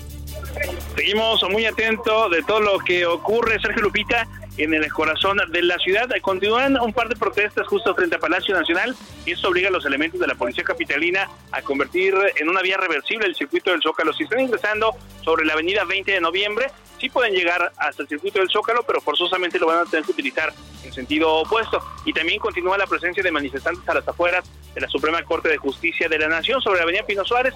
Podríamos tener también cierres a la circulación en los próximos minutos, por lo pronto son muy pocos y se mantienen sobre la banqueta, así que Pino Suárez todavía queda completamente abierta para poder llegar a su entronque con la calzada San Antonio Valle. Por lo pronto, el reporte. Muy bien, Gerardo, muchas gracias. Buenos días. Hasta luego. Israel Lorenzana, ¿por dónde andas? Buenos días. Lupita, muchísimas gracias. Pues fíjate que estamos ubicados aquí en la avenida Prolongación Nuez, es a un costado de la zona de Pantaco, esta zona de descarga. Y bueno, pues eh, una caja de un tráiler se desprende y pues la carga cae encima de otro tráiler. Esto muy cerca del eje 3 Norte, Lupita. No hay personas lesionadas. Lo que sí, bueno, pues contratiempos para los automovilistas y el transporte de carga que circula con dirección hacia Pantaco. Hay que manejar con mucho cuidado en esta zona. Es la alcaldía Zapotzalco. No hubo personas lesionadas. Los servicios de emergencia, bomberos y elementos de la Secretaría de Seguridad Ciudadana en espera de grúas para poder liberar la circulación. Lupita, lo que yo tengo que informarte. Muchas gracias, mi querido Israel. Muy buenos días. Hasta luego. Hasta luego. Y vámonos con Mónica Reyes. Adelante, Mónica. Claro que sí, Lupita, Sergio, amigos del Heraldo Radio, qué gusto saludarlos. Activa tu potencial en Mary Kay. Si eres consultora de belleza independiente, aprovecha esta promoción. Adquiere tus productos Mary Kay y obtén tres meses sin intereses con tu tarjeta de crédito Citibanamex. Vigencia del 29 al 31 de mayo del 2023. Condiciones en citibanamex.com diagonal promociones. CAT promedio 83.4% sin IVA. Calculado el 17 de marzo del 2023. Vigente al 17 de septiembre del 2023. Muchas gracias. Regreso con ustedes, Lupita Sergio. Gracias, Mónica. Muy buenos días. Y se acuerda usted que le dijimos de este eh, pues avión que sufrió un eh, percance cuando volaba. Eh, se pensó que se había abierto la puerta ya en, en, Corea de uno de los aviones, pero resulta que fue un hombre que abrió la puerta de un avión. este sujeto que bueno pues hizo esta barbaridad durante un vuelo en Corea del Sur. Fue arrestado ya formalmente el domingo. Enfrenta hasta 10 años de prisión por violar leyes de seguridad de la aviación. Es lo que han informado las autoridades. Durante un interrogatorio preliminar, el hombre de 33 años dijo a los investigadores que, ¿qué cree usted? Se sintió asfixiado que se sintió muy mal, que se sintió asfixiado y que pues eh, trató de bajarse del avión rápidamente, según la policía. 12 personas resultaron levemente heridas después de que él abrió la puerta de un Airbus A321-200 de la empresa eh, pues eh, Asiana Airlines, lo que provocó la explosión del aire dentro de la cabina y aterrorizó a los pasajeros, imagínense. Nada más, ¿no? Qué barbaridad. Algunos testificaron que sufrieron fuertes dolores de oído y pues vieron a, otros gritar y llorar. En un video compartido en redes sociales se ve entrando. No sé si usted lo vio porque se hizo viral. Este y bueno, se vuela la puerta abierta y resulta que entra un aironazo ahí, este, donde están los pasajeros en los asientos. Algunos están desesperados, ¿no? Porque entra el aire de golpe. Y bueno, normalmente las puertas de salida de emergencia no se pueden abrir en pleno vuelo debido a la diferencia de presión de aire dentro y fuera de la aeronave. Pero durante el incidente del viernes, el hombre logró abrir la puerta, probablemente porque el avión eh, viajaba ya, volaba a baja altura mientras se preparaba para aterrizar y no había mucha diferencia en la presión según los funcionarios de esta empresa. Así que como la ve, pues la situación muy muy eh, peligrosa para quienes viajaran justamente en este en este vuelo, pero ya está detenido, ya está detenida la persona eh, pues responsable de esta acción. Y el régimen de Daniel Ortega ordenó congelar las cuentas bancarias de las nueve diócesis de Nicaragua, según confirmaron fuentes eclesiales a medios locales y al periódico El País. Pues resulta ahora que ve como enemigos, ¿no? A los eh, sacerdotes, a la Iglesia Católica, el dictador de Nicaragua. Se trata del último golpe que da el gobierno contra la Iglesia Católica en la misma semana en la que se reportaron al menos tres sacerdotes detenidos por las autoridades. De acuerdo con los medios locales, todas las parroquias se han quedado sin fondos y no pueden acceder a sus cuentas bancarias. La arquidiócesis de Managua se le congeló una cuenta madre, señaló la prensa de Nicaragua.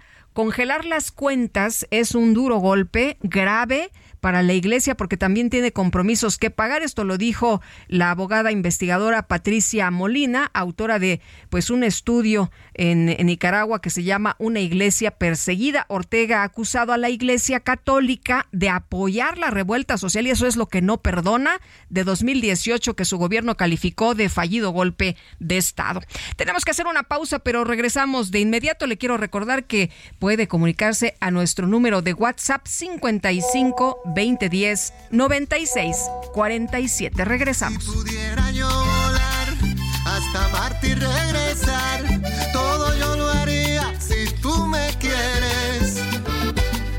Cuando tú me besas no me hace falta nada. Cuando estoy contigo yo estoy contento.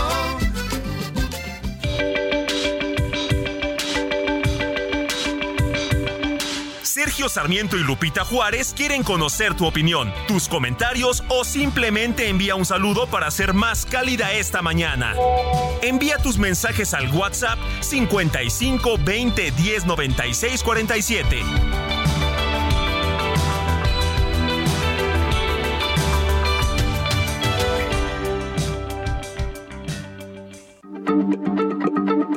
Heraldo Radio, la H se lee, se comparte, se ve y ahora también se escucha.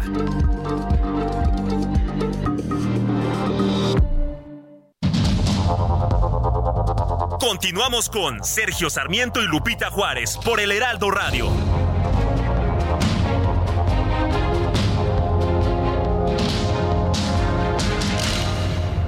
GastroLab. Historia, recetas, materia prima y un sinfín de cosas que a todos nos interesan.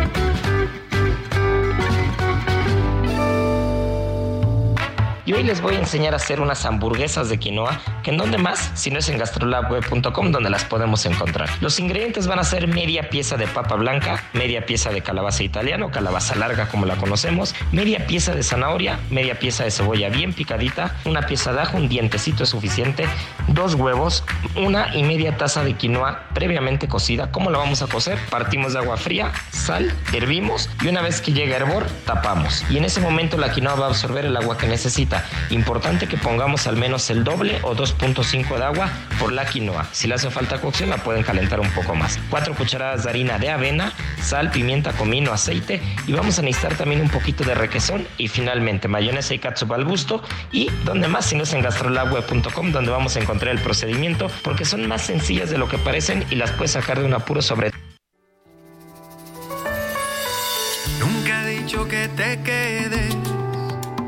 por temor a que te vayas. Ay, ay, ay. Tú te fuiste ahora entiendo que callar no lleva nada. Ay, ay, ay. Y en el techo de mi alma tengo un hueco donde entra la lluvia y me moja el alma. Pocas cosas me dan miedo y una de ellas es perder la luz de tu mirada.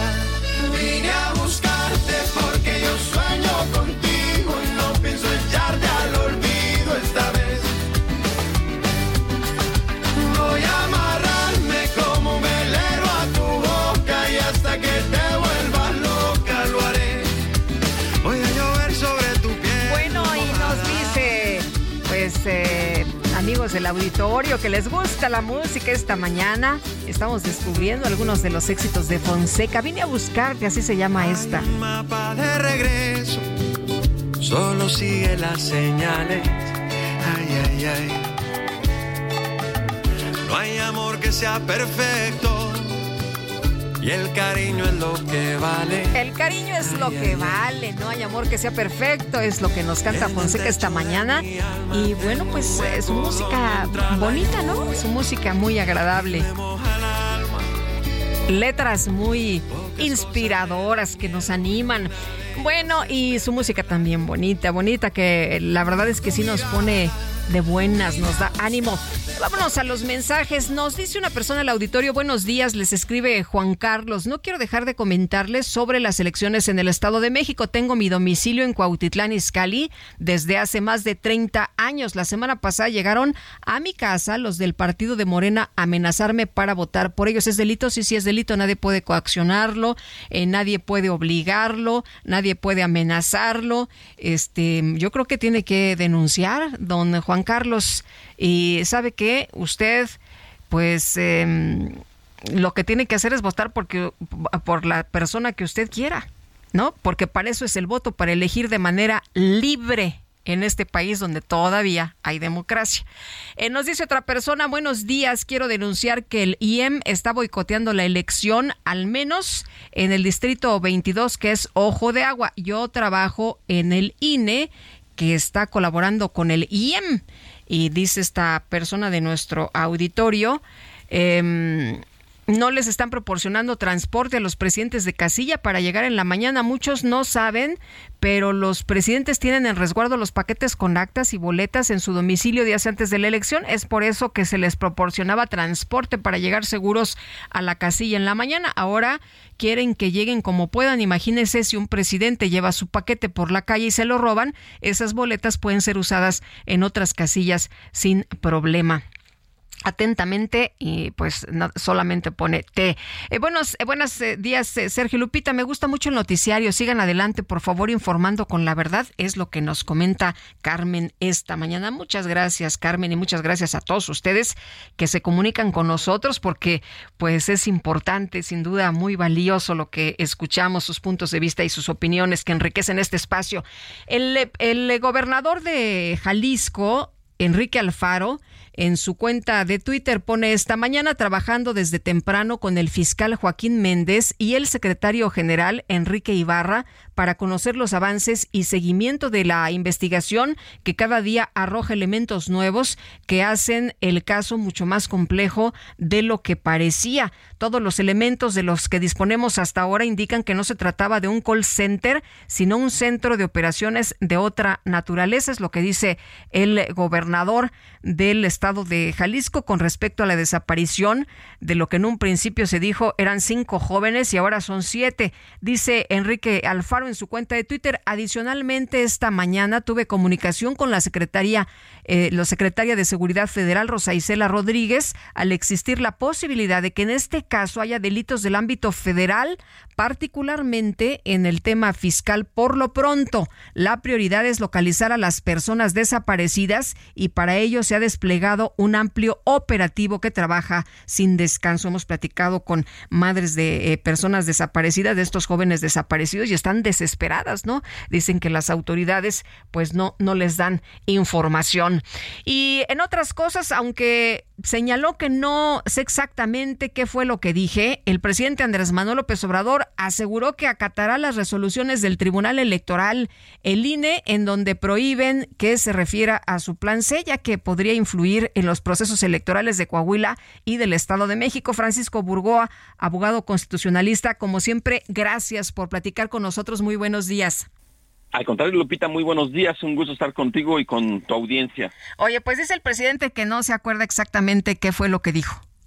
Ah, caray, pues la verdad es que siempre los comentarios, las expresiones a su conveniencia. ¿Cómo es posible que no se acuerde? ¿Cómo es posible que la Consejería Jurídica de la Presidencia no esté al, tanto de lo que resuelve el Tribunal Electoral y le pase una tarjeta, una nota? Resulta que es una memoria a conveniencia, porque es evidente que lo que el presidente López Obrador, cuando en su momento era candidato en 2006, se quejó de Vicente Fox, de que el presidente Fox intervino en el proceso y hubo una parcialidad por parte de Fox y se quejó, lo mismo es lo que se está pidiendo hoy, lo mismo que se quejaba López Obrador, que el presidente en turno sea imparcial, que no se meta para nada en ningún proceso electoral, porque es evidente que siendo el titular de un poder y el Ejecutivo y más con sus conferencias matutinas, cualquier expresión que haga claro que puede influir a favor o en contra de algún partido político. Oye, Francisco, pero el presidente no creo que desconozca la ley electoral, ¿no? De hecho,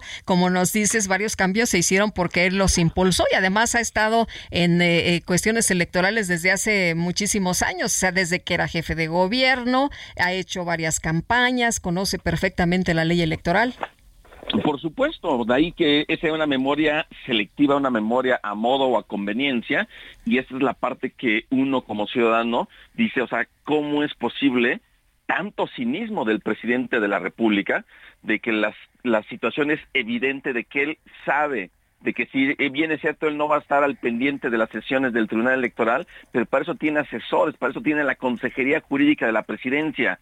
Entonces yo creo que el mensaje simplemente es de que le molesta que el Tribunal Electoral o el Poder Judicial ahorita en este presente, en general, esté haciéndole señalamientos para que respete la Constitución, en este caso las reglas electorales, neutralidad e imparcialidad son principios constitucionales y fundamentales de los procesos electorales y el presidente los tiene que cumplir. Yo cuando menos, Lupita, a pesar de todo, yo creo que se puede rescatar la expresión del presidente de que dice que aunque no esté totalmente de acuerdo, bueno, lo va a cumplir o no se acuerde, pero lo va a cumplir. Cuando menos esa parte me quiero quedar, que realmente lo cumpla. Eh, oye, Francisco, en otro, en otro tema dice el presidente que no se puede defender a la Corte. Pues digo, el presidente, como siempre sabemos, que no le molesta que haya ciudadanos que yo participé ayer en la, en la marcha, la manifestación, y la verdad es que sí es este pues molesto o inquieto que el presidente minimice la participación de la ciudadanía. Número uno, dice que hubo tres mil personas. Yo no las, yo digo, yo no las conté, no sé de números, pero de ninguna manera habíamos tres mil, éramos muchísimo más. Pero con independencia del número, finalmente fuimos ciudadanos que no fuimos acarreados, fuimos en una calidad de ser, de tomar una decisión para defender a la Corte, porque claro que se puede defender la Corte como se puede defender el Poder Legislativo y Ejecutivo, pero ellos ahorita no necesitan defensa porque tienen el control a su conveniencia. La Corte es hoy un poder que se tiene que defender es el Poder Judicial que nos garantiza la defensa de la Constitución, de la división de poderes, y yo creo que el presidente simplemente también está molesto de que haya ciudadanos que sí estemos organizados de forma totalmente voluntaria, no hubo un partido político detrás de nosotros, ni alguna persona de la sociedad civil que haya sido como que el que se esté de, llevando los aplausos de haber organizado. No, fuimos miles de ciudadanos que defendimos no solamente en la Ciudad de México, sino en muchas ciudades del país. Y yo espero que el presidente de la República, cuando menos, a pesar de todo, de minimizar y de descalificar ese tipo de expresiones ciudadanas, yo espero que al menos siempre vaya a tener la posibilidad de decir, no estoy a favor, de las decisiones del Poder Judicial, pero las voy a cumplir y las voy a respetar. Yo espero que cuando menos lleguemos ahí y no crucemos esa línea en donde diga el presidente, hoy ya no quiero respetarlas. Hace rato decía el presidente de que había, de que se quiere estar llevando a cabo un golpe de estado técnico porque el Poder Judicial quiere estar deteniendo las obras o los ciudadanos quiere que también estemos deteniendo las obras y eso no es, Lupita. Lo único que se pide es que cualquier acto de autoridad sea emitido de conformidad con la Constitución y con las leyes. Muy bien, pues Francisco, como siempre aprecio mucho que puedas platicar con nosotros. Muy buenos días. Muy buenos días, excelente semana para ti, para tu audiencia, Lupita. Gracias, Francisco Burgoa, abogado constitucionalista. Y a partir del 24 de junio regresa Leonardo. Vamos a platicar con Rodrigo Murray, actor, productor y director. Mi querido Rodrigo, qué gusto poder platicar contigo esta mañana. ¿Cómo estás? Muy buenos días. Un gusto saludarte a ti, Lupita, y a todo el auditorio. Eh, en el momento que puedan, también mándenle un abrazo muy grande a Sergio. Me da mucho gusto saludarte. Y en efecto, el 24 de junio a la una de la tarde, todos los sábados y domingos, voy a estar en el Teatro Helénico haciendo Leonardo da Vinci, ni más ni menos. Oye, cuéntanos de esta pieza teatral que, pues, eh, es, eh, nos, nos dices, es una gran experiencia, ¿no? Este, y, y además es un, es un monólogo. Es correcto.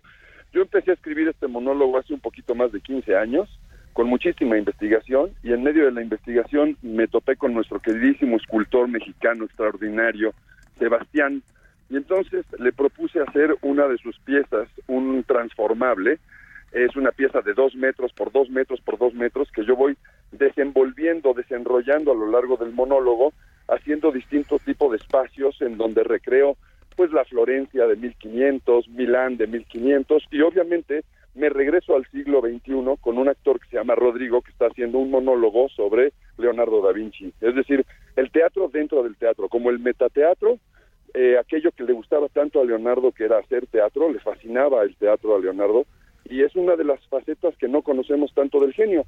Lo que trato y lo que procuro hacer es humanizarlo de alguna manera a este genio que lo conocemos por las máquinas de volar, por sus estudios de anatomía, por los estudios que tiene de botánica, evidentemente sus pinturas, pero siempre lo, consideramos como un genio intocable. Y lo que yo trato de hacer es traerlo al siglo XXI como si fuera un amigo con el que nos vamos a sentar a, comer, a platicar, a echarnos un trago. Eh, Rodrigo, ¿por qué Da Vinci? ¿Cómo, ¿Cómo te lo encontraste? ¿Cómo te apasionas con él, con su obra? Leonardo me fascina, es una herencia que evidentemente yo tengo de admiración eh, que mi padre me, hereda y me gusta mucho cuando empiezo a hacer la investigación los fracasos de Leonardo. Pongo en relieve tres puntos en donde Leonardo a lo largo de su vida fracasa. Y entendemos el fracaso, yo por lo menos así lo quiero entender, como la única forma de llegar al éxito. Si uno no fracasa y no entiende qué fue lo que ocurrió con ese fracaso, que no derrota, ¿eh? es muy distinto un fracaso a una derrota. Entonces, por eso me apasiona Leonardo, porque era un tipo que insistía y investigaba y volvía a probar y una y otra vez. Y si bien no nos hizo volar en su momento, ni tampoco nos pudo meter adentro de los canales de Venecia hacia finales de 1400, sí nos, nos dio por lo menos la pauta para atrevernos más tarde a probar y hacerlo por nuestra propia cuenta. Entonces creo que Leonardo es un hombre eh, entendió que el fracaso no era una derrota y eso me apasiona sobre el ser humano. Eh, era un hombre con brazos y piernas como tú y como yo. En efecto, tenía un gran talento para la pintura, para la escultura, para la arquitectura. Pues era un polímata, hacía de todo. Y creo que la admiración que podemos encontrar en él radica más en los sentimientos humanos, en el corazón que tenía, en el sentido del humor, en el gusto por la cocina. Era un hombre que, que le gustaba vivir y creo que eso a mí me, me apasiona como Sí. ser humano. Eh, Rodrigo, ¿dónde eh, eh, lo, lo vemos? ¿Dónde vemos Leonardo? ¿Y a qué horas, este, qué días? Está a la venta ya a partir del primero de junio, en unos días, la preventa de Leonardo da Vinci, va a ser en el Teatro Helénico. ¿Sí? Ay, se nos cortó. Bueno, eh, Armando Guadiana, candidato al gobierno de Coahuila por Morena, ¿qué tal? Muy buenos días. Muy buenas, muy buenos días, señorita Juárez, a sus órdenes. Don Armando, cuénteme cómo le ha ido estos días y cómo van las cosas ya para el 4 de junio. ¿Cómo se siente? Pues muy bien, pues mira, ahorita estamos en Piedras Negras y vamos a la región carbonífera y ahí nos vamos mañana a Torreón y cerramos el Saltillo el miércoles. Entonces, pues la intención de voto es mayoritaria, intención de voto a Morena. Lo que requerimos es solo que la gente salga a votar. Si la gente sale a votar, no tengo duda que vamos a ganar. Así es. Oiga, el apoyo del verde, ¿qué tanto lo ayuda? Pues ayuda, ayuda a en percepción fundamentalmente y la gente que iba a votar por el verde, sean muchos, sean pocos, pues todo cuenta en esta elección y sobre todo algunos no solamente del verde, sino de otros partidos, elementos de otros partidos indecisos, pues también este les ayuda a tomar su decisión por Morena. Oiga, el candidato del verde dijo, no, yo no me voy, yo no me rajo, yo la verdad este, le, voy a seguir y, y Guadiana va en picada. ¿Qué le contesta? Mira, sí, ya me da pena decirlo, pero él está arreglado desde un principio. Se arregló con Riquelme, el gobernador de Coahuila actual, que afortunadamente ya se va. Él le pagó un dinero a, a este señor para que fuera candidato y estuviera ahí en medio de la bola. Y aparte le están pagando la campaña. Imagínate hasta la misma persona que se encarga de pagar medios de Coahuila le paga la campaña del PRI y la campaña de UDC, de Lenin, pues realmente qué valor, pues no tiene ningún valor, no menos vale si se vieron o no se vieron, no se va a venir nunca por ese hecho de compromiso quieto. Así que es- está arreglado con el PRI, con el PRI es gente que arregla con el PRI.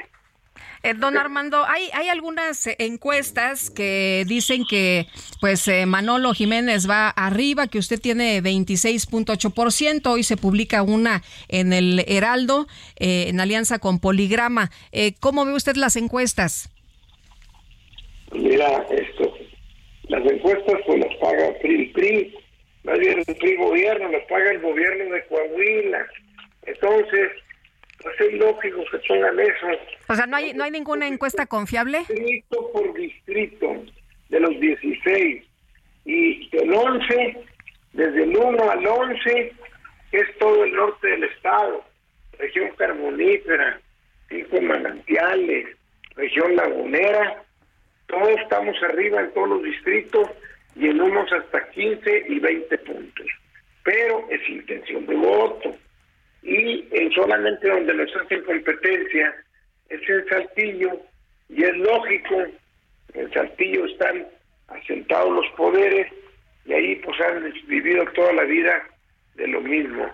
Entonces, pues esa es la realidad. Pero, pues nosotros tenemos este, si la gente sale a votar, no tengo duda que vamos a ganar. Muy bien. Y el jueves ya se acaba, ¿verdad? El jueves ya se acaba todo y a esperar el, No, el el 4. miércoles. El miércoles. No, el miércoles. El miércoles. Ujú. Miércoles es a las 12 de la noche se termina y luego ya viene, pues vamos, estamos ahorita ya pensando, lo más importante es cómo contener la el catálogo y oleada de barbaridades, de fraudes que hace el PRI el PRI gobierno en Coahuila y que ya lo están haciendo, ya están comprando votos desde la semana pasada en 500 pesos hasta en clase media y media acomodada con los muchachos, pero ya los muchachos nomás agarran el dinero y les dicen que sí, y van a votar por Morena, casi la mayoría de ellos. Bueno, y esto supongo que ya lo denunciaron, ¿verdad? Pues en eso andan. Muy bien. Pero no, porque son muchachos de clase media alta, pues no, no creo que se quieran meter en líos. Bueno. Nada más que sí feo. Pues don Armando Guadiana, muchas gracias por tomar nuestra llamada esta mañana. Le aprecio mucho que haya platicado con nosotros y mucho éxito. Solo, solo les digo que vamos a hacer el plan C, plan Coahuila, voto masivo por Morena para diputadas, diputados, sí, y gobernador. Muy bien. Ándele pues y si nos permite, pues hablamos hablamos la próxima semana, ¿no? Claro, a sus órdenes. Para ver cómo cómo le fue, para ver cómo eh, eh, pues eh, le Claro, va allá. a sus órdenes. Ándele. Vamos a ganar, pues van a estar hablando el lunes. Bueno, conste, ya hicimos un trato. Ándele, perfecto. Cuídese, buenos días. Bueno, y nosotros vámonos con un resumen de lo más importante. El presidente López Obrador expresó su rechazo a las críticas que ha recibido por parte de la oposición debido a que sí recibe el dinero de la pensión para el bienestar. Y también aquí aprovecho para aclarar porque este se dio a conocer lo de mi manifestación de bienes y de inmediato salió de que eh, di a conocer que ya recibo la tarjeta de adulto mayor y es cierto, ya la recibo porque ya me corresponde y aquí aprovecho a aclarar de que el apoyo a los adultos mayores es universal, es decir, es a todos los adultos mayores. Bueno, por otro lado, el presidente López Obrador indicó que va a pedir que el Instituto Nacional de Migración no oculte los videos del incendio en la estancia provisional migratoria de Ciudad Juárez, Chihuahua. ya se está castigando a los responsables, tanto a quienes iniciaron el fuego como a las autoridades responsables. Eso es lo que se está haciendo. Pero no sabía, incluso hasta ahora que lo estás preguntando, que se había guardado el video. Yo soy partidario siempre de que se dé a conocer toda la información, que no se oculte nada. Así era antes. Por eso este, no les creo a los la transparencia. Bueno, es que había propuesta, ¿no? Ahí de que se guardara esta información por cinco años, imagínese nada más. Y a pesar de que un juzgado otorgó una suspensión definitiva para frenar la tala en varios tramos del tren Maya, el activista José Urbina denunció en este espacio que las obras de este proyecto podrían dañar los mantos acuíferos de la región. el impacto que va a tener el tren cruzando por allí, eh, la gente que se va a ir a los alrededores en el proceso de la fabricación del agua, es enorme. El impacto que va a tener seguir sacando tanta agua del acuífero sin tener las plantas de agua necesarias, sin tener eh, el drenaje necesario, va a ocasionar que nos quedemos sin el agua dulce que está en, lo- en los cenotes, en el, en el acuífero, y el agua salada invada, inunde ahora sí el acuífero solamente de agua salada, y entonces la vegetación, en lugar de alcanzar agua dulce, va a alcanzar agua salada, y ahí tienes la receta para una sequía perfecta. Elizabeth Hernández, la madre de Itzel Abigail y Carlos David, dos de los jóvenes desaparecidos en Jalisco, indicó que durante la manifestación del pasado fin de semana, una mujer le dio información sobre presuntas amenazas en contra de sus hijos. Estábamos durante en la Minerva en la manifestación de, de los desaparecidos y una persona femenina aproximadamente de unos 35 años se me acercó y me dijo que lo único que me podía decir es que quería muchísimo a mis hijos, que los amaba y que ella tenía información de que los tenían amenazados desde hace muchísimo tiempo y que tenían la información de sus padres, de los de los abuelos, de los tíos, de los primos y ellos sabían perfectamente bien que que había que guardar silencio para poder llegar a trabajar. Bueno, pues adiós, adiós. Nos escuchamos mañana a las 7 en punto. Heraldo Media Group presentó Sergio Sarmiento y Lupita Juárez.